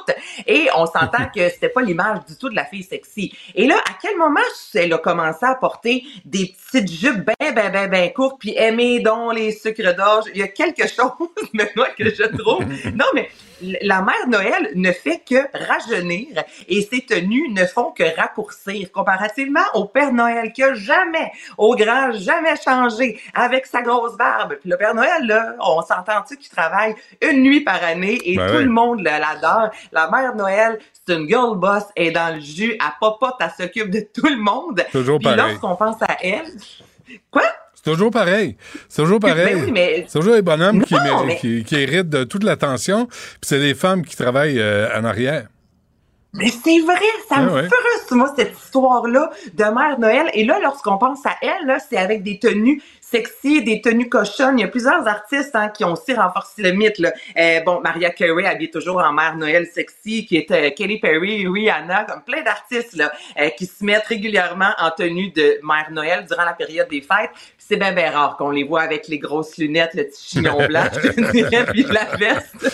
Ouais, mais c'est plus. euh, je, les ai jamais vus comme la mère Noël, ça, sincèrement. J'étais toujours comme la cousine. Tu sais, ou, euh, mais mais j'ai- tu sais, c'est- je sais qu'elle fait partie de la famille. Elle s'habille en rouge avec des froufrous euh, blancs, ben, mais je l'ai jamais vu euh, Maria Carey en mère Noël. Euh, loin de là. Ben, le, le, le, tu déguises en, en la cousine, toi, tu penses la mère la cousine cochonne qui arrive avec son kit. Mais euh, elle a une grosse famille, la mère Noël, je te dis. Parce que des cousines cochonnes. Il y en a en Titi. Non, mais je trouve juste ça déplorable, tu comprends? Ouais, ouais. Je- je- Tu sais, on va réinventer la roue aujourd'hui, mais je trouve que sur papier, quand tu regardes la mère Noël et le père Noël qui sont arrivés dans l'univers collectif pas mal en même temps, ils ont des réputations complètement et on les voit d'une façon complètement différente. Il y en a une qui est sexualisée et un autre qui l'est pas pantoute. Que- question quiz. Il n'y a rien à gagner, mais est-ce qu'il y a des, y a des choses qu'on ne devrait pas sexualiser? Il y a des icônes comme ça, il y a des images populaires Hey. qu'on ne devrait pas sexualiser? Ben, je pense que oui, comme euh, la mère Noël, parce que le Père Noël, on ne le sexualise pas. Puis Eh si boy. une personne oserait le sexualiser, Benoît, ça passerait mal, tu comprends? Parce que là, c'est un monsieur assez âgé qui donne des cadeaux aux enfants. Tu sais, donc ça, ça passerait pas. Mais la mère Noël, puis là, j'ai lu là, sur Internet des choses telles euh, le soir de Noël, on la, son mari, son homme est parti, donc il faudrait bien que quelqu'un la réconforte. Euh, J'aimerais ça être à la place du sucre d'orge, tu sais, des phrases comme ça en quantité. Donc oui, je trouve qu'il y a certains personnages qu'on ne devrait pas sexualiser. Puis, ben souvent, ce sont des personnages. Encore le capitaine Crochet, la fée Clochette, il y a quelque chose que Ouais. j'ai vu des fois des habits très sexy, tu comprends? Capitaine Crochet, et je te dis ça parce qu'on l'a écouté hier, Capitaine Crochet, là, avec ses petites moustaches, là, Ben oui. jamais au grand jamais on va toucher à ce personnage-là. Donc, souvent dans les histoires, lorsqu'il y a une femme, on la sexualise. Donc, c'est la mère Noël qui est sexualisée dans tout ça. Donc, la mère Noël, c'est une MILF. Depuis très longtemps, mais ça, Ah oui? Puis le Père Noël, lui, s'il n'y a pas de Viagra, il se passe rien. Ah, puis Ben, en même temps, un petit peu. Pour être une MILF, soit dit en passant, Benoît, il faut avoir eu des enfants. Il n'y a pas de sexualité entre la mère Noël et le Père Noël, à ce que je sache. Jamais vu, qu'un- jamais vu ça, moi. Il n'y a pas de quoi rire, d'abord. Je sais pas pourquoi il est si de bonne humeur, le bonhomme. Tu sais, si c'est ri- rien passé, mais bref. Euh, ils n'ont pas fait un lutin ou deux, non? Ben là, rendu là, là l'histoire, euh, j'ai aucune idée. La mère Noël, a jamais, ils n'ont jamais eu d'enfant. C'est triste, ça. Tu viens de scraper Noël pour moi. Mais, mais il s'occupe de tous les enfants de la planète, Benoît, si C'est beaucoup. Ouais, non, c'est beaucoup. C'est beaucoup. Euh, c'est parfait. En Mais- tout cas, la prochaine fois que vous voyez un costume de Noël sexy, pensez à Ouais. ça. Il n'y en a pas de- pour les garçons. Il y a tout? quelques culottes euh, sexy pour hommes, mais euh, le, le C'est- choix est ah, très, euh, encore. Tu sais, sur, sur, sur l'étalage, ça a l'air sexy, mais si tu, si tu l'enfiles, des fois, hmm, ça donne pas le résultat escompté. Hein? Euh, tu viens de parler de ce film qui est extraordinaire, mais vraiment, c'est un culte hein, que tu voues à ce le- Love Actually? Ben, c'est- un culte. J'ai un culte pour Noël en soi. Tu comprends? Je suis une grosse fan de cette période de l'année- et des films de Noël. Il y a des bons films de Noël. Bon, on en sort en quantité année, de certains, plusieurs, en fait, qui sont mauvais, on va se le dire. Mais dans ce film-là, Benoît, il y a, euh, c'est la, la, la, sexologue, en fait, du euh, Off-Post, New York Post plutôt, qui a raconté, il y a une scène, elle mettait ça de l'avant en disant, cette scène-là est la scène par excellence pour parler du consentement avec nos enfants. Donc, la majorité des gens ont vu ce film avec Martin Freeman et Joanna Page. Donc, ce sont les deux jeunes qui euh, vont faire prendre en photo et vont euh, jouer film euh, de pornographie, en fait. Donc, les deux doivent pratiquer une scène. Et dans cette scène-là, l'acteur doit déposer ses mains sur les parties, sur les seins, sur les fesses de l'actrice. Et à chaque fois qu'il doit lui toucher le corps, il lui pose toujours la question, est-ce que je peux toucher tes seins? Est-ce que je peux toucher tes fesses? Est-ce que tu es à l'aise avec cette position-ci? Et ce que cette euh, sexologue-là dit, c'est ce film-là, c'est un film qu'on écoute en famille. Puis quand cette scène-là arrive, là, Mm. c'est d'une simplicité de mettre de l'avant. Regarde, est-ce que tu vois, le garçon pose la question, la fille prend le temps de, de se poser elle-même la question, est-ce que je suis à l'aise avec ça ou non? Et là, les deux sont entre deux scènes où ils doivent enregistrer une scène euh, pour un film pornographique. Donc, elle dit, en plus de ça, vu que c'est de la porno, mais on voit absolument rien là, de, de déplacé, elle dit, ça nous permet aussi de poser la question à nos enfants, hey, toi d'ailleurs, est-ce que tu sais c'est quoi de la pornographie? Est-ce que tu sais pourquoi ils sont tenus? Est-ce que tu as déjà vu un film de pornographie? Donc, elle dit, cette Mm. scène-là, de tous les films, elle dit, c'est la scène la meilleure et la, pour un film familial, pour nous permettre de parler de sexualité dans un contexte très euh, léger parce que ça demeure un film de Noël. Donc, la prochaine fois que vous allez voir ce film-là, portez attention à cette scène-là en particulier qui euh, serait la scène parfaite pour adresser le con- euh, consentement avec nos enfants. C'est vrai que c'est un joli film de Noël. Tu sais, tu- tu- tu- tu es obligé de parler de pornographie avec les enfants. Il, me semble qu'il y a plein d'autres films euh, qu'on peut regarder, puis, tu sais, Ben, obligé. tu mets comme devant le non mais on met le, le consentement de l'avant c'est dans un des fois on n'est pas à l'aise de parler de sexualité donc là c'est un film de Noël ça passe bien ça écoute là c'est pas moi qui le dis c'est quand même une sexologue qui dit que ce serait la scène par excellence pour parler de ça avec nos enfants Ouais. hey, passe dans pas Benoît si ça te tente pas écoute-le pas si ça te tente Non, pas je Puis trouve que. Maman Noël c'est une mille si ça te tente pas je m'en fous c'est les vacances tu peux faire ce que tu veux Moi, moi, je préfère qu'on regarde euh, Astérix et Cléopâtre. Là, il n'y a, y a rien de tout ça. Là. On n'a pas besoin d'avoir de conversation sur la pornographie puis le consentement. C'est le temps des fêtes. Il me semble, euh, tu sais, à moins que, à moins que les propos déplacés à propos du nez de Cléopâtre par le druide panoramique soient euh, euh, objet de discussion familiale. Ah, Il y a beaucoup de choses hein, qui sont objets de discussion familiale dans un party de famille. Bon, euh, ben Écoute écoute, donc ce que tu veux, Benoît. merci. Est-ce que, est-ce que tu, as- euh, Albert euh, regarde euh, euh, le truc là La seule raison pour laquelle on regarde Télé-Québec là, c'est euh, Ciné Cadeau? Euh, on l'a écouté un peu cette semaine, mais pas tant que ça. Je te dis, on a essayé de jouer dehors en raison de la grève. Ah oui, mais hein? durant les fêtes, oui, Eric, ça, je veux, je veux lui faire écouter. Il a découvert la guerre des trucs aussi, donc ça, c'est un Oui. classique. Ça, je suis très fière de lui. Ça, c'était le fun, ça. C'est vrai. est C'est l'original. Qu'est-ce qu'il a fait? L'original, puis juste rapidement, la semaine dernière, on a eu une première rencontre de famille pour, pour la période des fêtes. Donc, les enfants manés disent, on veut écouter la garde des trucs. Albert, c'était le seul qui l'avait vu, puis il dit, je vous le dis tout de suite, le chien meurt à la fin. Ah, Puis on bravo. se disait, ben non, Albert, tu peux pas comment. Comme sa mère. Déjà à 5 ans, Ben oui. gâcher le party comme ça. Comme sa mère. Anaïs, euh, merci. Euh, passe un joyeux Noël, une bonne année. On se retrouve en janvier. Porte-toi bien. Oui. Salut. Salut Benoît. Du Trisac. Il déconstruit la nouvelle pour que vous puissiez la construire à votre manière. C'était quoi, euh, Campus, euh, le, magazine Montréal Campus euh, qui a révélé une nouvelle euh, assez euh, troublante hier. Casino en ligne, site d'escorte, site de tricherie de devoir. Ce type de contenu était dissimulé, sur le blog de Patrick White, directeur du baccalauréat en journalisme à l'UQAM, euh, sur son site patwhite.com. C'est Antoine Peugeot-Charot et Gabriel Fallu qui ont écrit ce texte-là sur Montréal Campus avec nous. Kathleen Lévesque qui est journaliste et prof à l'École des médias de l'UQAM. Kathleen, bonjour. Bonjour, Benoît. Bonjour, on finit l'année ensemble, imagine. Comme, euh, Ah, c'est formidable. Ben, je viens de finir mon trimestre avec les étudiants en journalisme d'enquête. Et comment, vous- comment vous réagissez à cette nouvelle-là? Qu'est-ce qu'on dit autour, euh, toi et, et- et les étudiants? Euh, ben, en fait, tout le monde était euh, assez catastrophé, en fait, parce que les principes d'éthique euh, et de déontologie en journalisme sont quand même fondamentaux. Hein? C'est le socle sur lequel on construit euh, et on fait des recherches et on peut révéler euh, à la population euh, ceci et cela. Donc, c'est sûr que le, le fait d'apprendre que euh, Pat- euh, Patrick White avait depuis déjà plusieurs années fait ce, ouvert son site finalement à des à du contenu de marque comme on appelle, donc du contenu commandité, ni plus ni moins, ce qu'on on appelait souvent euh, il y a déjà plusieurs années, que cette expression est moins utilisée maintenant, mais du public reportage finalement. Ouais, ouais. Euh, bon, tout ça, ça soulève des questions importantes, évidemment, d'éthique. C'est d'abord ça et, et surtout le cas sur lequel on, on s'est euh, on s'est arrêté. Bon, ben, journalisme 101, Kathleen Lévesque, là, quand on parle d'éthique, on parle de quoi? Là? Comment ça enfreint les règles fondamentales de l'éthique? Ben, en fait, on doit pouvoir faire du journalisme euh, libre de toute attache, n'est-ce pas? Et donc, on ne peut pas faire en même temps de la publicité et faire de l'information.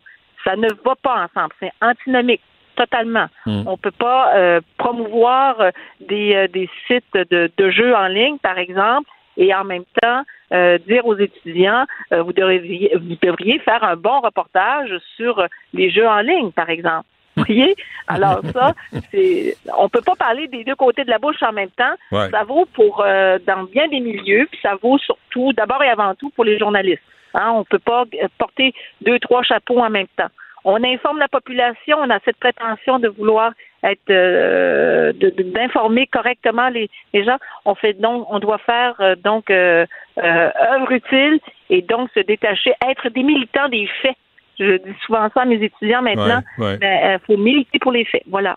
Tu as travaillé longtemps à la presse. On s'est parlé souvent pendant la commission Charbonneau, euh, Kathleen. Oui, tous les Euh, jours. à peu près tous les jours, oui. Euh, est-ce que, est-ce que les- ces principes-là, tes étudiants les, les saisissent bien, les comprennent, en- tu sais, comme quoi tu peux pas être à la solde d'une compagnie ou d'une autre quand tu es censé rapporter la vérité ou la nouvelle? Ben, dès le départ, euh, tu, vois, là, je, viens de terminer, comme je disais, le trimestre avec euh, les étudiants en journalisme d'enquête. Euh, rendus à cette étape-là, sont déjà en, fin de, bac. Alors, ils ont bien intégré cette idée qu'on ne peut pas à la fois être euh, euh, être journaliste, puis en même temps faire de la publicité ou être militant, par exemple, dans un organisme. On ne peut pas. Hmm. Ils ont bien compris qu'il fallait faire la différence. Hmm. Euh, quand on est euh, au tout début du bac, quand les étudiants arrivent tout verts en septembre, là, ils sortent du cégep souvent, ben euh, ça, ça soulève des débats importants parce que plusieurs d'entre eux ont des convictions profondes euh, à, à l'égard de l'environnement, par exemple, Ouais. ou peu importe le sujet, et ils veulent pouvoir militer et ils, ils arrivent euh, avec cette idée qu'ils pourraient faire du journalisme engagé. Alors, bon, évidemment, moi, je fais partie. Non, c'est comme euh, ça aussi, ça ne tient pas beaucoup la route. Et euh, on fait des débats très importants. Et j'ose espérer que je, je, je leur fais la démonstration qu'on peut pas tout mélanger. Ouais. Je, je, m'utilise souvent comme euh, comme euh, comme exemple pour leur dire, ben même si j'ai quand mes enfants étaient petits, ben je n'ai jamais siégé, par exemple, au conseil de au conseil d'établissement des, des écoles où mes en- que mes enfants fréquentaient, Mhm. parce que je pouvais pas être à la fois partie prenante de, décisions, par exemple, de, de parents dans un, cadre scolaire, et le lendemain, chausser mes chaussures de, de journaliste et euh, couvrir ou fouiller, par exemple, un dossier qui, qui relevait de l'éducation. On ne peut pas faire ça. Et si- Et ça, et je pense si- que les étudiants l'apprennent et ils finissent par le comprendre. Et si, Kathleen, les, les, les, les espèces de liens n'avaient pas été le casino en ligne qui est illégal si c'est pas euh, l'Auto-Québec, au Québec en passant, ou des sites d'escorte là, où tu achètes des femmes, des escortes ukrainiennes, euh, si ça avait été vers euh, une université, euh, vers l'UCAM par exemple, une autre forme de commandite, mais plus, moins, euh, tu sais, moins, moins douteux, est-ce que est-ce qu'on aurait levé les yeux? Est-ce qu'on aurait fermé les yeux là-dessus? Euh, sincèrement, j'ose espérer que non. Puis euh, je constate que mon collègue Jean-Hugues Roy, qui, alors, qui, à cause de ses propres recherches de nature universitaire, a été amené à aller euh, faire des vérifications sur le, le site de Patrick White, euh, connaissant sa, droite, sa droiture puis son intégrité, Mhm. ben, je doute pas un instant qu'il n'aurait pas là aussi euh, fait les révélations qu'il a faites avec euh, avec beaucoup d'aplomb d'ailleurs et avec beaucoup de bienveillance à l'égard de notre collègue Patrick White. Ouais. Parce Euh, que c'est pas c'est pas c'est pas simple et c'est pas on n'est pas dans le bonheur là. Non, non, non. Mais en même Quand temps, on révèle ce genre de choses là. le- tous les médias à peu près au Québec ont fait appel euh, au, euh, à l'analyse ou aux commentaires euh, de Patrick White. Est-ce que, je, avant qu'on se quitte, euh, Catherine, j'ai presque plus de temps, là, mais je lisais un, un sondage pour l'entrevue. La perte de confiance envers les journalistes, six jeunes de 18 ans, euh, six jeunes 18 ans et 30 à 35 ans sur 10 ne font pas confiance aux médias traditionnels. Ça, ça aide pas. Non, c'est exactement ça. Je suis entièrement d'accord.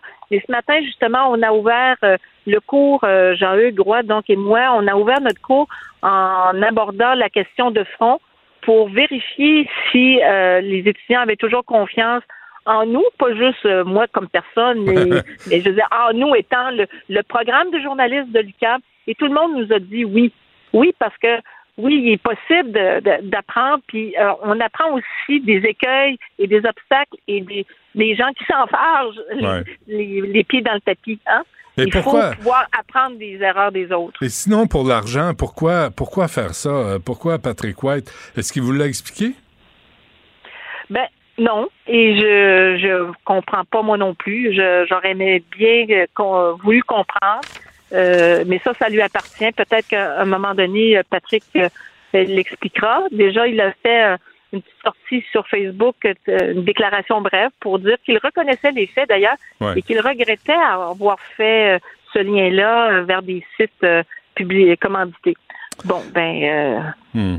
Bon, faut, ben, faut vivre, faut être capable de vivre en se regardant dans le miroir, puis être sûr en, en notre âme et conscience qu'on fait la bonne affaire. Mhm. Moi, le matin, j'ai pas trop de problème avec ça. Kathleen Lévesque, euh, journaliste et professeure à l'École des médias de l'UCAM. Un gros merci, Kathleen. Euh, joyeux Noël, bonne année en passant. Passe un beau temps des fêtes. Merci. Au. Merci, salut.